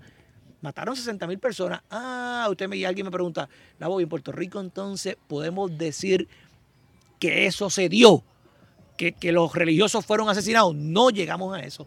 Aquí no se llegó a eso, aquí se llegó a la persecución, Sí. aquí se llegó a la marginación, aquí cogieron un, un sacerdote y le dijeron, oye tú, vete para México ahora, está 10 años. Eso, eso es persecución. Eso Exilio, a- exilio. Exilio, eso lo hicieron a Harold Stone, le dijeron, vete para México. Este, al otro le dijeron, este, de México, estás estudiando en México. A Pedro, Padre Pedro, que Padre Pedro es otra figura importante en el próximo libro. Entonces, Padre Pedro es el de Cagua. Sí, conozco de Que está en Comerío ahora, ¿no? Está en Comerío ahora, una figura Es importante en de este Comerío. periodo. En este periodo ahora, del, 80, del 90 para acá, es una figura importante. Y a Padre Pedro le van a decir, estás en México estudiando en, en el medio de, de la efervescencia aquella, pues vente para acá, no te queremos allá. Es decir, O sea, con los zapatistas. Ah, Este, sí, pero el que realmente estuvo con los zapatistas es otro padre que se llama Padre Hilario. Hilario es una cosa bien interesante. Padre Pedro estuvo pri- principalmente en, otro momento, pero Hilario otro sacerdote que lo tengo en el próximo libro, que sí estuvo con- con el obispo Samuel Ruiz. El obispo Samuel Ruiz es la figura clave del proceso de paz entre el ejército zapatista y el gobierno. Y este padre Hilario estuvo en Chiapas, vivió en Chiapas y estuvo y conoció todo eso. Ese aquí, ay bendito, aquel no quiere decirme. Recuerda que tenemos un problema porque ellos me escuchan, ¿verdad? Suerte que los, los amigos religiosos no van a escuchar esto. No quién escuchan, sabe, escuchan podcast. escuchan. Ojalá escuchen. Mira, ellos no me quieren decir, pero naturalmente fueron perseguidos. Para que ellos todavía. Mira, las conclusiones que yo hago de mi libro es que todavía hay muchas cosas por saber. Todavía no sabemos a qué magnitud fue esa persecución. Todavía no sabemos con cuánta profundidad, porque monjas y religiosos, muchos de ellos no van a contarme toda la verdad por sus razones, por su amor a la iglesia. Por ejemplo, yo entrevisté a una monja. Cuando salgo de la entrevista, me llama la otra. La voy, lo que dijo ella, nada de eso que dijo está correcto. Ella está perdiendo la cabeza. Y yo no se preocupe que yo no lo voy a poner. ¡Buste! Eso era embuste. Era un proceso para que yo no dijera nada. Claro. Hablamos de, de- de los dominicos en Comerío y Yauco. Pero me gustaría que pudiésemos hablar eh, más en detalle del obispo Antulio Parrilla. Julio Parrilla es muy, muy importante. Este, cuando termine esto, hazme una pregunta sobre qué está pasando con los laicos también, porque los laicos en Católico Rebelde yo... Están en diálogo constante. Claro, pero yo en Católico Rebelde no fui justo con los laicos, ¿estamos? En este nuevo libro que intento hacer le estoy dando más participación porque los laicos son figuras, eh, son un sector importante. Sí. ¿Por qué? Porque son más libres que los propios religiosos y pudieran hacer hasta más cosas Sí. Porque no tienen, no están en, la, en, esa atadura. Mira, Parrilla es de San Lorenzo. Parrilla es de una familia bien interesante porque es una familia ecuménica. Unos son protestantes, otros son espiritistas. Tú sabes que yo, eh, mi primer trabajo fue, mi tesis de maestría en el centro, es de Parrilla. Se llama Antulio Parrilla Bonilla, dos puntitos. ¿Tú crees que puedo- yo puedo hablar con esa cosa aquí? No sé. Vamos a ver. El ideario político descolonizador de Parrilla. Se llama mi tesis de maestría. 1968-1973, cinco años. Interesante porque Parrilla viene de una familia ecuménica. Un hermano bautista, una hermana monja, una familia practicante del espiritismo científico. Y él se desarrolla en ese ambiente. Parrilla, tipo común, le gustaba hacer inventos científicos de chamaquito, se iba para el patio de la casa, se inventaba cosas, tenía cierto estilo de, de, de emprendedor porque le gustaba hasta vender cosas y demás, y se fue desarrollando una vida común y corriente con mucha gente en la casa. El papá era la figura eh, amorosa, la mamá la figura bastante férrea. Cuando la señora le decía, oye, regaña a tu hijo, no, es que es mi deber, bendito. Yo casi no estoy aquí, yo lo que digo es amor. Y la mamá era la fuerte, el papá era el, el- la figura eh, más amorosa. Y Parrilla, pues estando, entra al ejército, fíjate, entra al ejército. Obligado. Eh, sí, él aparentemente se escondió, los hermanos lo escondieron, pero no tuvo otra opción y tuvo que entrar. Bueno, lo escondieron, los hermanos lo escondieron. Para Guerra de Corea, segunda. Eh, sí, porque fue por ahí, claramente. Me puedo, estar- puedo estar equivocado, pero yo, por ahí. permi- yo voy a ser el primero que me voy a Claro, atrever a meterle es que tiene que comerse eso. Si yo me pongo a comer eso, no voy a poder hablar. Entonces, aparentemente, él estando en el canal de Panamá, lo, lo, lo, lo envían al canal de Panamá. Se me escapa la fecha contra. Pero eso es los 50. Lo mandan al canal de Panamá y estando en el canal de Panamá como militar, allí empieza a ver una serie de, de injusticias que lo hacen pensar que él no debe, que debe salir de eso inmediatamente y meterse al catolicismo o al cristianismo, porque él allí vio unas cosas extrañas, vio injusticia, vio el racismo dentro de la milicia y, y él se planteó allí mismo, mira, yo no. Pues cuando llega acá, aparentemente en un encuentro con Albizu Campo, estoy hablando hacia el garete, Albizu le dice, tienes que hacerte o dominico o jesuita. De nin- ninguna otra cosa, le dice al tipo. Y años más tarde el hombre acepta la, la- la- la invitación que le hiciera este, este hombre Albizu y entra al noviciado de los jesuitas. Lo mandan para Cuba. Lo mandan para Cuba en el periodo entre el 57 y el 59, proceso revolucionario. O sea, que él vivió. Él vivió eso. Él lo dice que vivió, que vio a los campesinos, que vio a los obreros en lucha y eso lo marcó. De modo que él llega a Puerto Rico en los 60. O sea, que este tipo era un subversivo. Claramente, llega a los 60. Bueno, hay gente que plantea que no. Hay gente que plantea que Parrilla era un hombre muy conservador, pero lo que no han entendido es que sí fue conservador en unos aspectos religiosos Claro. y en otros no. Por ejemplo, el tipo le tenía que rezar a la Virgen 19 mil rosarios, se lo rezaba. Bueno, pues sí, es católico. Claro. Este, si tenía que andar con un, con un crucifijo, andaba. O sea, en- hay una parte religiosa en él muy conservadora. Este, y hay gente que ha dicho que defendía unas posturas extrañas en algunos temas, en algunos temas, pero en la cuestión política social era bastante este, progresista. Rebelde. Claro, y llega a los 60 y los 60, ¿sabe lo que hace el tipo? En los 60, Parrilla, hay una tesis ahí, ahí yo no, ese no es mi fuerte, pero hay una tesis que acaba de publicar ese de Toño González, que el tipo fue el que fundó, aquí se fundaron decenas de cooperativas y fue Parrilla que la fundó. Parrilla fundó cooperativas, que si eh, sus obreros, que si la otra, que de- bueno, de hecho, cuando, cuando el amigo mío publicó el libro, a esa presentación fueron más de mil personas. Entre ellos, habían centenares de cooperativistas. Porque la figura Parrilla enamora tanto al independentista, pero el que no es independentista, pero es cooperativista, lo enamora. Porque Parrilla sentó las bases del cooperativismo en Puerto Rico. Pues mire, en los 60 lo que se dedicó fue a hacer eso. Todavía no había dado un, un giro a la izquierda. Yo ubico a Parrilla dando el giro a la izquierda en el 1968. Ahí es que yo planteo que esa fue su primera vez que habla abiertamente a favor de la independencia, en el 68. Y de ahí para adelante, coge lo que no se detuvo. Sólido, planteó que el socialismo era lo mejor para Puerto Rico, el socialismo cristiano lo planteaba y hablaba, el socialismo cristiano es este, este, este, este. No, no lo elaboró muy bien, creo yo, no lo elaboró muy bien, este, pero hablaba de un socialismo cristiano, de un socialismo cooperativista, y hablaba también de que, porque una conferencia que yo tuve me dijeron, no, un, un se- un señor se levantó y me dijo, usted está diciendo algo equivocado, y yo, con todo el respeto, plantéeme, yo tengo que llevarte eso a ustedes, se le va a dañar, es que tiene, se va a dañar, pásalo por allá sin miedo, Pásalo por allá sin miedo. Ajá. este, ¿cómo? No sé, se me olvidó lo que estaba diciendo. No, que una usted estaba dando una conferencia y una persona le dijo que estaban en Estaban desacuerdo con- cuestionando estaban cuestionando. Y me algo. dijo el señor, mira amigo, es que Parrilla nunca defendió la teología de la liberación.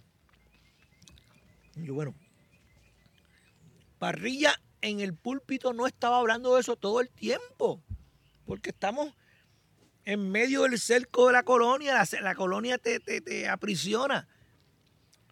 Pero sí hay evidencia donde él, ¿verdad? En el que usted está explicando que sí, que la teología de liberación es un movimiento nuevo de América Latina, ta, ta, ta, que debemos defenderlo y protegerlo. Sí, él lo está diciendo, él lo, lo- lo defendió. Ah, no todos los días lo hablaba, pues claro que no. Se les Porque alta él la es gente y se le bruto, va. porque él tiene que manejar una iglesia que lo está vigilando. Claro. Él tiene que estar bregando con unos feligreses que necesariamente no están de acuerdo con él. Pero naturalmente el tipo defendió la teología de la liberación. No tan solo eso, que el tipo estaba muy vinculado a lo que pasaba en Centroamérica. Los 80 en Centroamérica, los 70, ¡uf! procesos de lucha en El Salvador, procesos de lucha en Guatemala. Eh, Estados Unidos metiendo chavos en esos países para intervenirlos militarmente. Todo eso se está dando en los 60 y los 70 y más en el 80. En el 80 es el proceso de intervención más bestial en Centroamérica, específicamente en El Salvador, Guatemala, Nicaragua. En el 80 fue vi- violento. Y Parrilla está diciendo en sus columnas, no se puede hacer esto. Estados Unidos no puede hacer esto. Hay que detener esto. Tenemos que protestar ante lo que hace Estados Unidos. Ah, Parrilla hablando y el resto de los obispos callados. O sea, dentro de todos esos obispos, vamos a ponerle que eran cinco o seis. No me pregunto los nombres porque puedo hablar de Cardenal, Fremio Torres, eh, qué sé yo, ah, seis o siete. El único que está hablando de eso es, Parrilla. Si tú buscas un libro de la iglesia de América Latina, está apestando como, como a quemado, no me asuste que vaya a... ¿No? No, no, no. Hay un libro que se llama Los Obispos de América. Y yo lo mandé a pedir. Con toda la intención. A ver si aparecía. A ver si parecía. Nada, por ningún lado mencionaba Parrilla. Por eso es que escribirle estas cosas, porque Parrilla está al nivel de otros. Claro.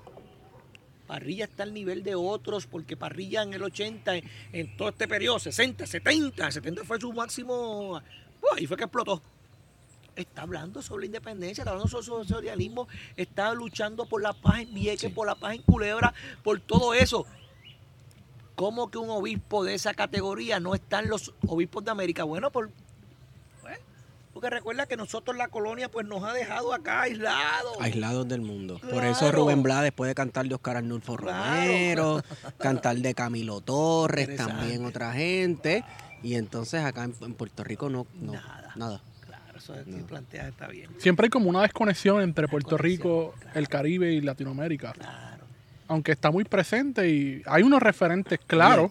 Lo más brutal, la desconexión más brutal es, de- ya que estamos hablando de violencia política en los 70, es desconectar la violencia política de la cual estaba hablando José Enrique en Centroamérica y las intervenciones con cosas que también están y violencia que está ocurriendo en Puerto Rico. Como Cerro Maravilla, por ejemplo. Exacto. Las operaciones Pitirre, Claro. eh, que también respondían a la solidaridad puertorriqueña con los pueblos en lucha en Centroamérica. Exacto. Hay un. Voy a seguir con parrilla, pero. Hay un sacer, un, un líder de la Iglesia Evangélica Unida. Esos nombres se me pueden escapar porque puede ser que no sea de la Evangélica Unida, puede ser de otro. Nos van a corregir, no te preocupes, que Claro, ya, ya veremos Claro, se llamaba, al público. se llamaba el reverendo. Así que le pido al público perdón por todo esto. Mira, esta gente me tiene hablando aquí con cerveza. Así que, pues, si, si digo cualquier cosa, ¿eh? es la cerveza. Me está regañando mi esposa por un lado, la otra esposa del otro me está regañando, todo el mundo. Vamos. Eh, se llamaba Alfredito Santiago, de la Iglesia Evangélica Unida. Le decíamos, el, yo le llamo en el libro nuevo el pastor de a pie, porque literalmente estaba a pie, cogía pom por todos lados. Alfredito Santiago es el papá de Lester Caleb Morales. Puedo estar también equivocándome con los nombres. No, Lester Caleb Santiago, perdón. Y Alfredito, pastor protestante negro, probablemente, como hablaste de maravilla, es el primer líder religioso que cuando se da lo de maravilla hace las acusaciones de la Iglesia Evangélica Unida, si no me equivoco. Él, sin miedo, dijo, esto que está pasando, fueron los policías, va, protestantes. Y cuando muere Isabel la Negra en Ponce, ¿Isabel la Negra era? Isabel la Negra, sí. Que hay un... La Iglesia Católica le negó, no, aquí no se puede oficializar nada. Y él cogió su iglesia y dijo, aquí que se va a celebrar todo. Alfredito Santiago, su hijo, en la actualidad es un monstruo. Lo pueden entrevistar porque ese también le puede hablar de lo que pasaba en los 70 en la iglesia protestante.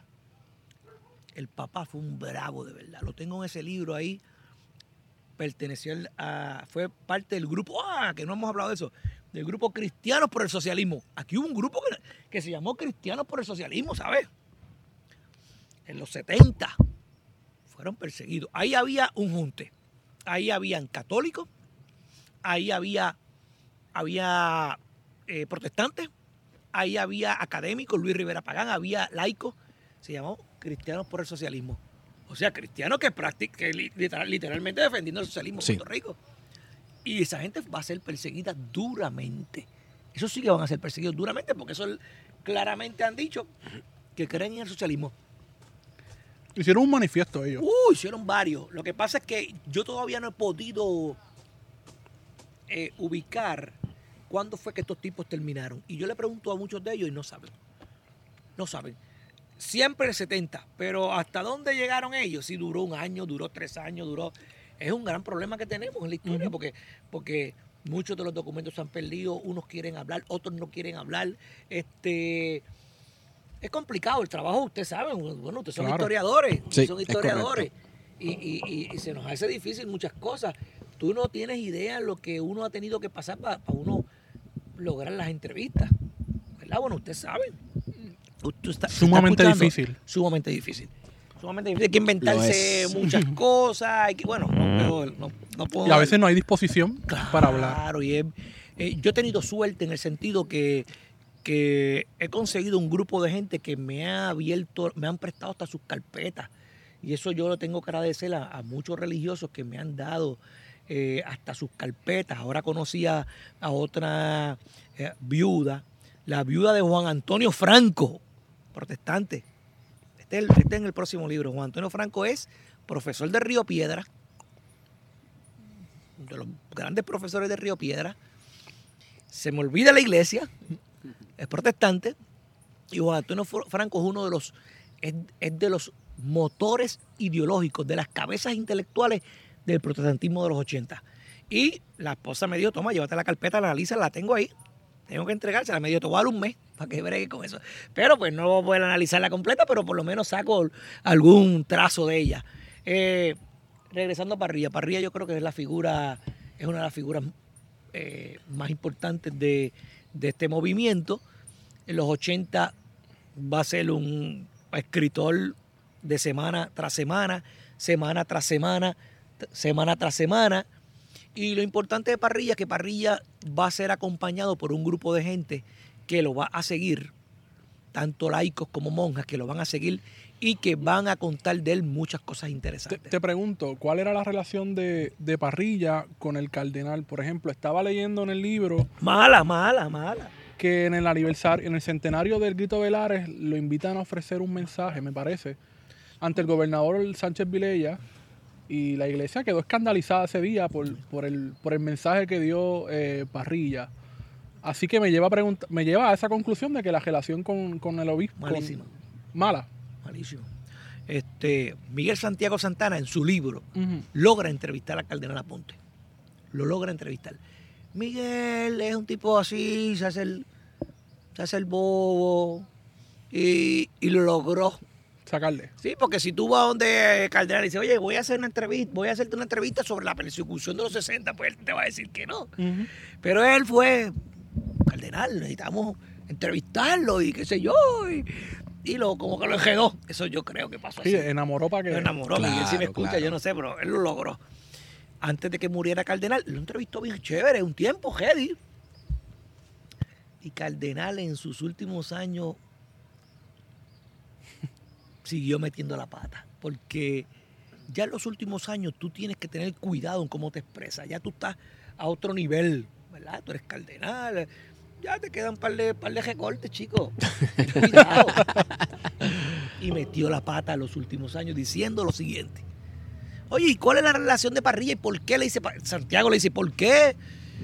Pero es que Pajilla se lo buscó, es que Pajilla era un hombre muy bueno, pero se metió en política. Como si él no fuese político. Claro, Como sea, exacto, que exacto. él, perdóname, el 4 de julio de yo no sé qué año, le dijo al alcalde de San Juan, Romero Barceló, si no me equivoco, hay que sonar las campanas en honor al 4 de julio, algo así fue. Dios mío, qué algo así fue, algo así fue. Estoy hablando a, A la memoria me puede fallar, pero pero este le dijo, y háblame, pues se metió en política.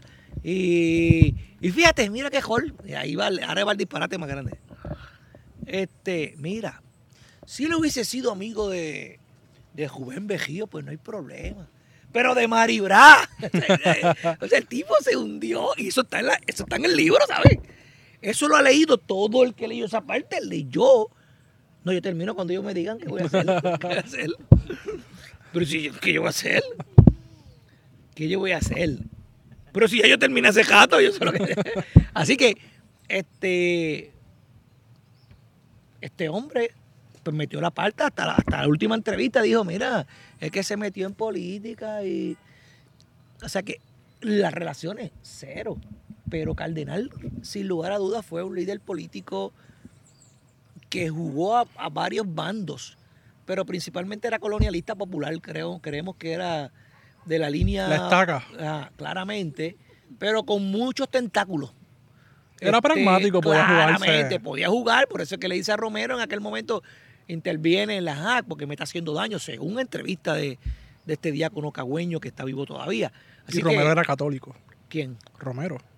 Aunque Claro. esté en el infierno. Claro, interesantemente, claro, y no, y interesantemente, cambiando el tema, no cambiando el tema, pero empujándolo para nuestros días, Melinda Romero, fíjate que Melinda, ella dice, ella es bien católica, dice, ella, es bien- ella es bien Ujú. católica y ella cree que, eh, y Melinda odia al arzobispo, el arzobispo de ahora, ¿verdad? Ajá.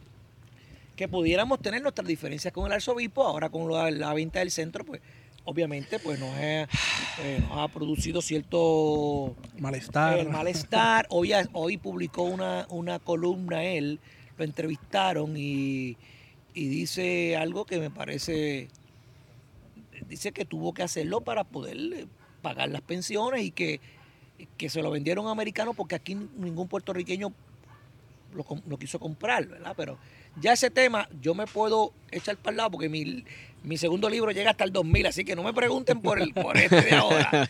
Pero Melinda odia al arzobispo. Y Melinda fue la que logró, con un grupo de estadistas, meter al arzobispo en problemas y mandó cartas al Vaticano Ah, recuerdo. por la piedra. Se recuerdo que se pusieron a enviarle cartas a al Papa. de, Ese- Vaticano a ese Puerto es el Rico. grupo. Sí. Y vino el nuncio para acá. Y el nuncio empezó a preguntar, ta, ta, ta, ta, ta. Finalmente este hombre salió bien. Pero el, el junte de Melinda era para pasar por la piedra al arzobispo, porque Melinda dice que ella es católica y que odia al- a, los, a los pastores con sotana. Perdón, a los pastores slash políticos. Políticos con sotana, Por eso que sí. en Vieques ellos, en Vieques ellos sufrieron. Carlos Romero sufrió en el proceso de Vieques. Este, Y, y de hecho, al principio Roselló en Vieques fue importante al principio porque Ro- eh, Roselló padre, el, al inicio, al inicio, en 99, se da lo de Sanes. Y, e inmediatamente Romero, este, Roselló, le dijo a la Marina, "Ey, que ti- hay que salir de aquí. Al principio metió sus pantalones. Y así lo aceptan los, los tipos que estudian el, el tema de vida, que dicen que al principio fue enérgico. Ah, pero después cuando se llegó al entendimiento de, de- del presidente con él, pues ahí entonces bajó todo el mundo y le tocó entonces, ahora no lo digo yo, porque la gente dice, ah, pero tú con los cristianos. No, ahora le tocó al pueblo de Puerto Rico tirársela a la, a la lucha, especialmente a los cristianos. Roberto Rabín lo dice, Roberto Rabín no es cristiano pastor. Roberto me dijo a mí en entrevista, los religiosos jugaron un papel determinante en la lucha de Vieques. ¿Por qué tú dices eso? Yo haciendo, ¿verdad? Número uno, mantuvieron un nivel de respeto a aquellos grupos que quizás querían matar a alguien. Ellos tuvieron el poder para controlar las situaciones. Y eso es bien importante en una lucha. Y en el pasado, que la gente no se atrevía a meterse en esto porque los iban a vincular con comunistas, ya en el 2000 no había esa, esa- ese discurso. Y los laicos, que antes no se, no se metían en los 60, ahora se metieron. Porque ahora el discurso ese de que tú eras, que si eras comunista, no se vio. Y por eso es que en el 2000 vamos a ver un movimiento cristiano muy poderoso en el cual laicos de los dos bandos, protestantes y católicos, van a hacer una labor bestial. Perdóname, perdóname, el proceso de Vieques, para el proceso de Vieques se necesitó dinero, se necesitó un orden, se necesitó una organización. ¿Saben quiénes son los monstruos de ese, de ese, de gran parte de ese movimiento? La diócesis de Cagua que se merecen varios libros hacer de la diócesis de Cagua. Esos grupos de la diócesis de Cagua, que son los más rebeldes de todo, de todo Puerto Rico, esos tipos organizaron, igual que los protestantes por otro lado, porque ellos tenían su propio campamento. Organizaron, buscaron chavos, iban iglesia por iglesia, papá, buscando gente, buscando gente. Pero porque, porque ese movimiento laico no, no estuvo tan maduro en los 70, por ejemplo. por el miedo. Había mucho miedo. Era una cuestión de la Guerra Fría Sí, también, Guerra que se le vinculara con el comunismo, Claro. echarse el aparato del Estado eso, es un pa- encima. eso, eso yo creo que es el factor más importante. Pero hubo gente que se atrevió. Por ejemplo, yo tengo una amiga que se llama Magali, Mal- Magali Millán. Magali Millán es la hermana de Alida Millán, la de la Claridad. Claro. Magali es una figura importante, porque Magali es de estas laicas que están luchando desde los 70. Y Magali es parte del grupo que en los 70 y 80 están en Centroamérica. Ellas como laicas cristianas en Centroamérica apoyando los grupos a favor de la paz de Centroamérica. Eso es lo que quería ir ahorita. Que aquí va a haber puertorriqueños como José Enrique Colón Santana, que es un abogado eh, puertorriqueño, que fue el, que, el abogado que atendió el caso de la, de, la, de la puertorriqueña que fue secuestrada en Colombia. Ustedes son muy chamaquitos, ¿eh? Hay una, una colombiana secuestrada en Colombia en los 90, los 90, a principios de los 2000. Esa, esa puertorriqueña la secuestraron en Colombia. Y José Enrique Colón, que es un abogado independentista que escribe libros, hace poco presentó un libro en el Colegio de Abogados. José Enrique Colón Santana, José Enrique Colón Santana fue el que buscó a esa mujer. Habló con los, con los guerrilleros, el tipo. Pero ese trabajo de él no fue de ahora. Ese tipo viene de los 80 Ujú. como laico, como independentista, como cristiano, él, Magali Millán y otros más, estuvieron en los, en los grupos, en los grupos que favorecían la paz en Centroamérica. Y, iban a Guatemala, iban a Nicaragua y estaban allí. Magali estuvo sí, un montón de años, un montón de años en Guatemala, eh, haciendo misiones y, y caminaba junto a los rebeldes, caminaba con los revolucionarios. Todos esos procesos los vivieron ellos. Pues toda esta gente cuando llega a Puerto Rico, llegan con todas esas herramientas. Magali es una de las líderes la- laicas que dirige el proceso de Vieques en, en- en, eh, como diócesis de Cagua y viene con esas herramientas de organización. Magali es una líder. Magali hay que hacer un libro de ella. Oye, José, ¿encontraste alguna, algún vínculo entre estos católicos rebeldes con organizaciones de lucha armada? Eso es un, eso es un punto que hay que estudiar y que yo teniendo amigos que saben de eso, dicen que algún día van a hablar, pero ahora no. Nunca. Pues nunca. Exacto, nunca. Claro. Yo tengo un amigo que no voy a mencionar el nombre, que él está el celular, la tiene un celular y me dice, vamos a hablar de algo. Porque él estuvo, bueno, si digo dónde estuvo, van a saber dónde es. Podemos hablar después. Claro, y él pone el celular en la lavadora mía allá abajo y se viene para acá. Yo, ay, ya te dan ganas. Yo lo he hecho. No, pues claro, y él, porque él estuvo en un periodo, en un lugar, se formó en los 70 Ujú. y él me dice que algún día alguien va a hablar de toda esta lucha, aunque en el último libro de de Borrascosas, qué sé yo, Lluvia por Lluvia borrascosas. ahí eh, Gallizá, es Pepita y dice unas cosas, ¿verdad? Dijo bastantes cosas, bastantes cosas. Pero la vinculación de religiosos con eso sí tuvo que haberla. Hace poco hablé con una persona y me dice, pero no puedes decir nada hasta que me muera. Y no puedo decir nada. Él me dijo, ah", me dijo, me montaron en un carro. Eso va a estar, eso va a estar. Bueno, no sé ni cómo decirlo. Me montaron en un carro. Me metieron cuatro cantazos. Habla, que estabas hablando con unos profesores universitarios ahí. Dime lo que tienes que decirle. No sé de qué estén hablando. Él logra, lo tiraron al piso, lo dejaron en la calle, coge el teléfono, llama a otro padre y le dice, vete a la sacristía, coge lo que está allí y quémalo. Hasta ahí no te puedo decir más nada. Dime entonces ¿qué- cuál es la relación con los macheteros. No te puedo decir más nada, porque si lo dices yo digo que es mentira. Y ya, sin lugar a dudas, tiene, lo hay. ¿Cuándo lo vamos a saber? No sé. Hay que esperar unos añitos entonces. Unos para añitos entonces. Y ese Pero es uno de los no, problemas para investigar Dios, este tipo de claro. cosas. Nosotros los ustedes que son historiadores historiadores estamos- estamos fastidiados. Estamos fastidiados. Claro. Entonces, la- escuchas a esa misma gente quejarse. No se ha contado la verdadera Claro, historia. Cabrón, Pero yo no la voy a contar. Tú no has contado la verdadera historia. Estoy esperando. Tengo la libreta, tengo la grabadora. Qué Vamos a hablar. Es una jodienda. Claro que Es una sí. vaina bien frustrante. Claro que sí, eso que tú te dices que ustedes son historiadores y, y qué, qué pena, que es un problema. Sí. Es un problema, yo sé como, como todos esos casos pueden estar y que abiertos y que puedan gestar a todo el mundo porque después todo el mundo se caga. Mira, si no, si no, es que Pero si ya no son unos viejos indefensos. ¿Qué Claro, carajo? ¿qué O sea, ¿qué va a carajo? pasar? Pero Filiberto era medio viejo indefenso y le cayeron a tiro. Claro, claro. Digo, lo que pasa es que el Filiberto también estaba esperando. Yo creo que Filiberto sabía que venían a buscarlo y decidió morir como vivió con las botas Qué puestas bravo, y esta, bravo. esta gente. Pero ya estamos en, eso fue en el 2005. Eso fue en el Bravo. 2005. Estamos en el 2021. Yo creo que ya se. Yo le digo, bueno, yo estoy en la misma posición de ustedes. Yo digo, fíjate, el otro día estábamos con ese grupo hablando y había un debate. Sí, había un debate que uno decía, no hay que decir ya todo lo que hay. Y otro, no, no se debe decir, hay que guardar, hay que proteger a aquel. Pues se lo van a llevar a la tumba. Pues claro.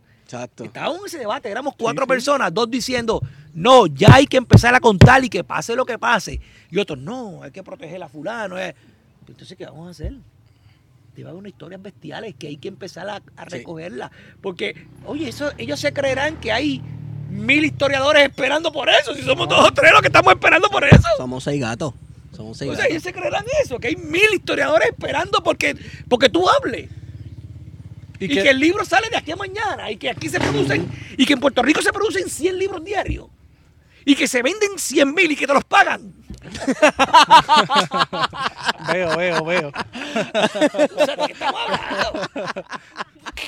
Oye, lo, lo importante de poder estudiar esto es que ayer teníamos una conversación que pronto, bueno, va a salir antes Va de a este salir podcast, antes de este. sí. Pero es la ausencia de referentes y uno conocer este tipo de detalles, ¿verdad? Este tipo de lucha ayuda a jóvenes a tener referentes eh, inmediatos en la Coño, historia de Puerto que- Rico. Según lo que hemos escuchado, que mejor referente para un joven cristiano que el padre Arturo Parrilla. Claro. Tú sabes. Y la gente entonces, como- y en esta isla muchas veces desde desconocimiento, desde el desconocimiento. Y la habla, colonialidad. y la colonialidad se habla, ¿verdad? Se vincula siempre la cristiandad con cosas como Proyecto Dignidad, el Día no. Dios. Claro, y muchos chamacos no quieren saber de iglesia por esto, porque son los conservadores. porque- pero Exacto. no saben que hay gente que, que es brava, que, Sí. Que hicieron cosas muy valiosas. Sí. eh, valiosas que defendieron al negro. Juan Antonio Franco fue un, fue un defensor del, del negro, del africano. Mira que Juan Antonio Franco desde la UPR, yo no los conocí personalmente, ahora que lo estoy conociendo, Juan Antonio Franco desde la UPR organizó los primeros viajes a África como profesor. Y la esposa me dice, no, si el tipo fue más de 10 veces a África como estudiante, es el primer profesor que se los lleva a conocer sus raíces, Wow. desde su visión cristiana de la liberación. Estamos hablando así. Y el tipo los llevaba y se inventaba el revolución, los llevaba 10, 15, 20 estudiantes. Y eso, y eso se dio por, por 10 años en la UPR. Y, y así, si sigues buscando, sigues buscando por ahí para abajo. Recuerda que en el libro no está todo el mundo. En los libros están los que pudiste conseguir. Hay otros Sí. que murieron, hay otros. Mira, hay unas monjas que se llaman las monjas del, del Sagrado Corazón que en América Latina las monjas del Sagrado Corazón eran las, eran monjas que educaban a los futuros presidentes. O sea, que era una monja que estaban arriba. Pero esas monjas en los 60 uf, hicieron un, unos cambios y en Puerto Rico empezaron a defender el idioma español y todo. Pero a mí se me ha hecho difícil entrar a las monjas del, Sagrado Corazón, que fueron valiosísimas. Pero cuando una vez ent- trato de tocar la puerta, me, abrió una, una señora muy amable, y, muy lista. Cuando ella vio mi línea de preguntas, dijo, tengo dolor, me voy, y paró. O sea, que eso me pasa. Mi, en mi católico rebelde, las conclusiones, hay gente que dice, Luis Rivera Pagán me dice, las conclusiones tuyas son mejor que cualquier otra cosa.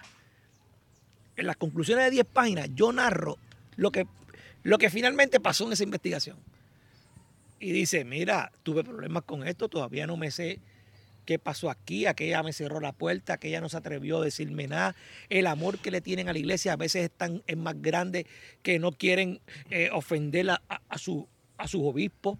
Otros rompieron con eso y me lo dijeron, pero déjame decirte, fue difícil. Porque el mismo Moncho Fuente, que es un tipo que está vivo, Moncho Fuente es un líder obrero de, de bueno, Moncho Fuente envié que fue el que consigue ayuda, conseguir el dinero para la llamada. Ellos, ellos, ellos mandaron a construir una campana. Recuerda que envié que se construyeron capillas. Capillas se construyeron. Pero en se a Culebra fue que empezaron. Sí, Sí, sí, sí. eso fue en los 70, pero en En- Vieques, en la lucha Vieques. última, Sí. se llegaron a construir tres capillas. Una pequeñita, que, se, que murió rápido, cuidado en ella.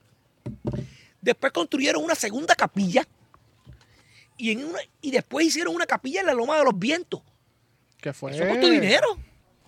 Escenario de una batalla. Pues claro que sí. Claro que sí. Eso costó dinero y eso lo hizo aparentemente el, el monstruo, eh, fue el Noel Hernández, el cantante, que al mismo tiempo es cantante, pero es un caballo en la construcción. Sí, no- nos han dicho, hablamos con Maggi Marrero, ¡Oh! Ese tipo es un nos monstruo. hablaron villas, castillas y maravillas de él y yo ¿Tienes creo algún que vínculo lo- con los católicos rebeldes? Pues no, no creo. No, No, pero como no, quiera no sé. toca una conversación Pero con Noel. Si él sí. estaba allí, yo no me atrevo a vincularlo con los cristianos, pero si él estaba allí porque sentía algo por la lucha y se la y construyó lo que construyó fueron capillas. Sí. Él construyó las capillas más importantes y, y en esas capillas pues trajeron unas campanas.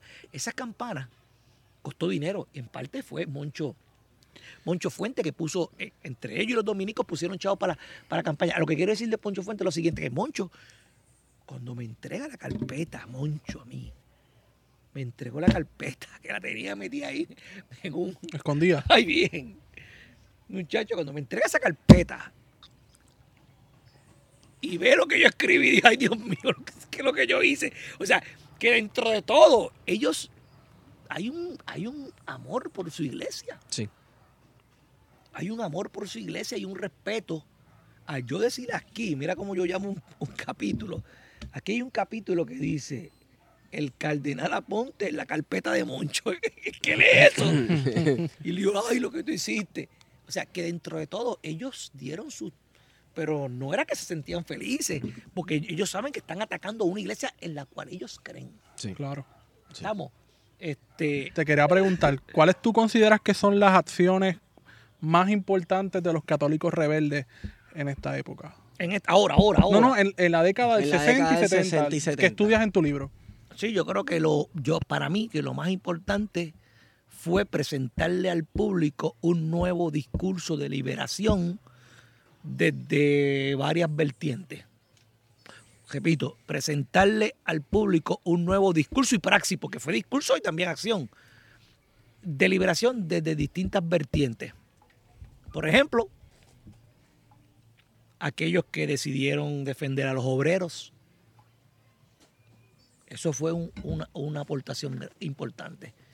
Hay monjas que estaban en la línea de piquete y aparecen fotos que, que un error mío del primer libro es que no poner, no poner fotos, pero en el segundo libro ahora, que corro del 80 al 2000, Dan tengo fotos. fotos bien importantes.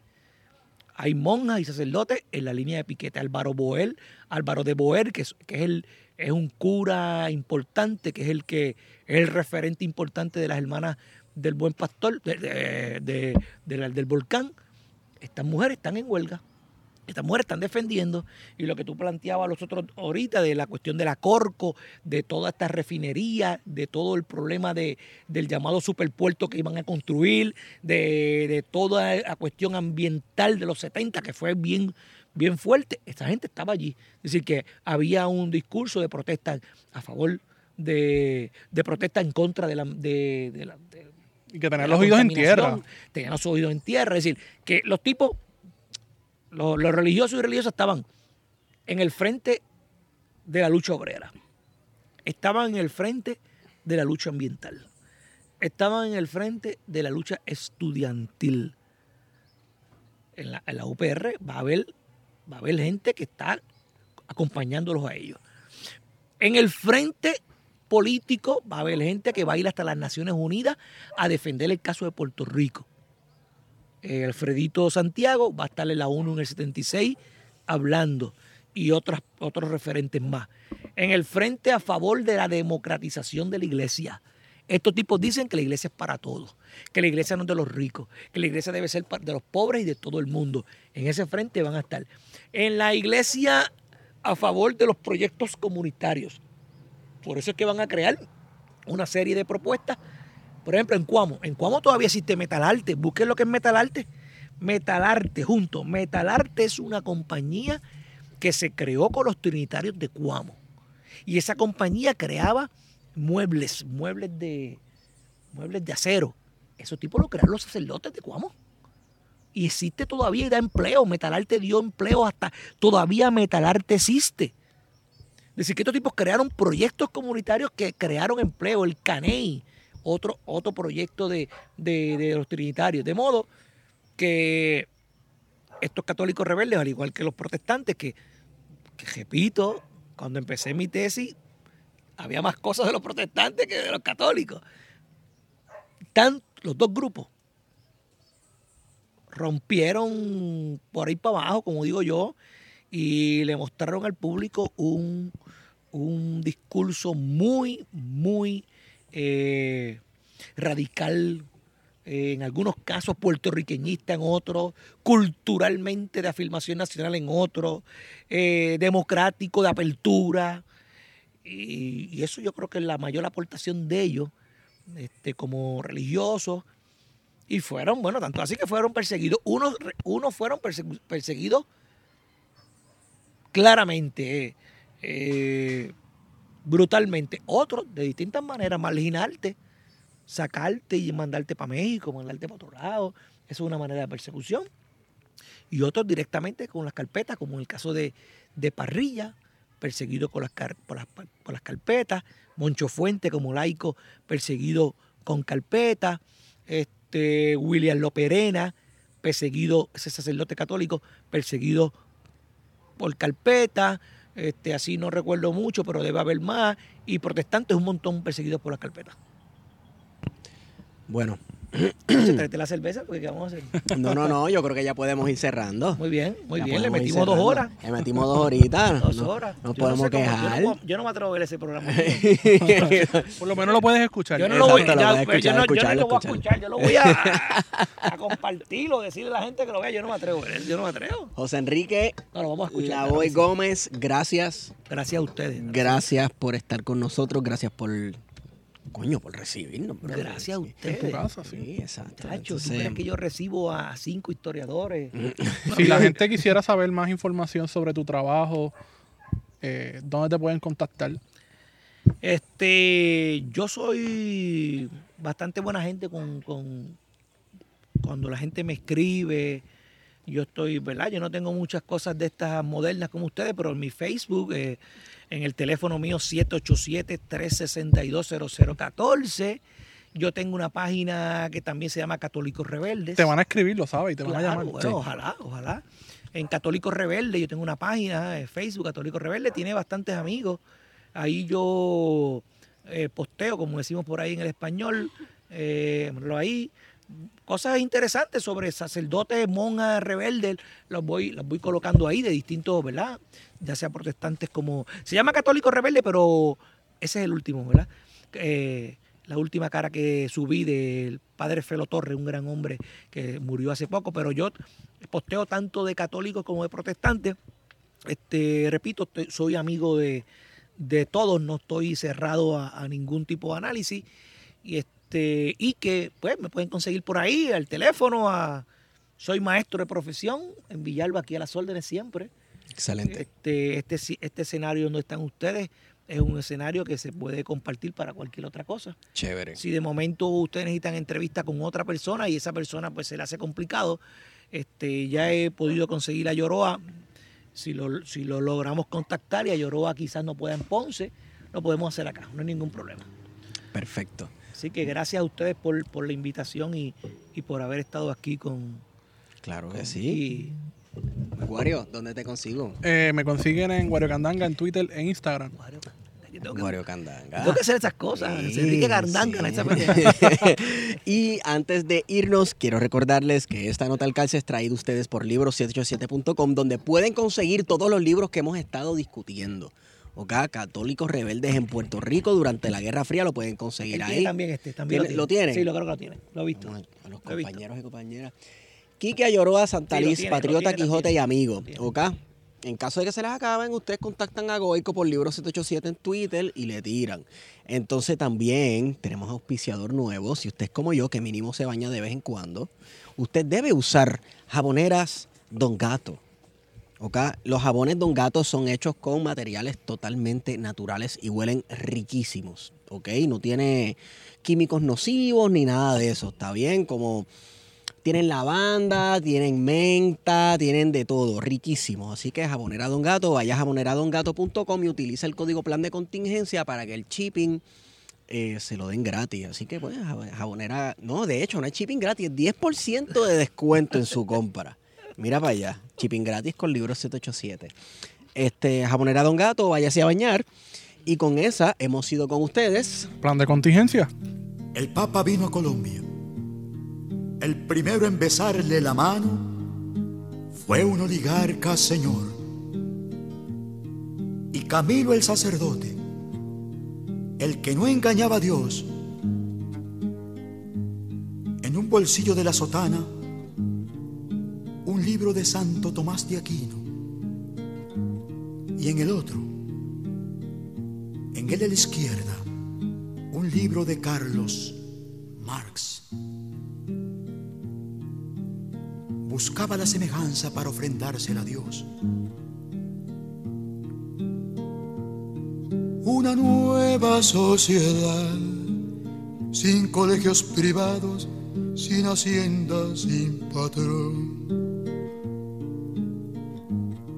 Y Camilo el sacerdote, el que no engañaba a Dios, él murió lleno de moscas. ¿Y saben quién lo mató? Lo mató quien defendía. Al mismo que besó al Papa cuando bajó del avión.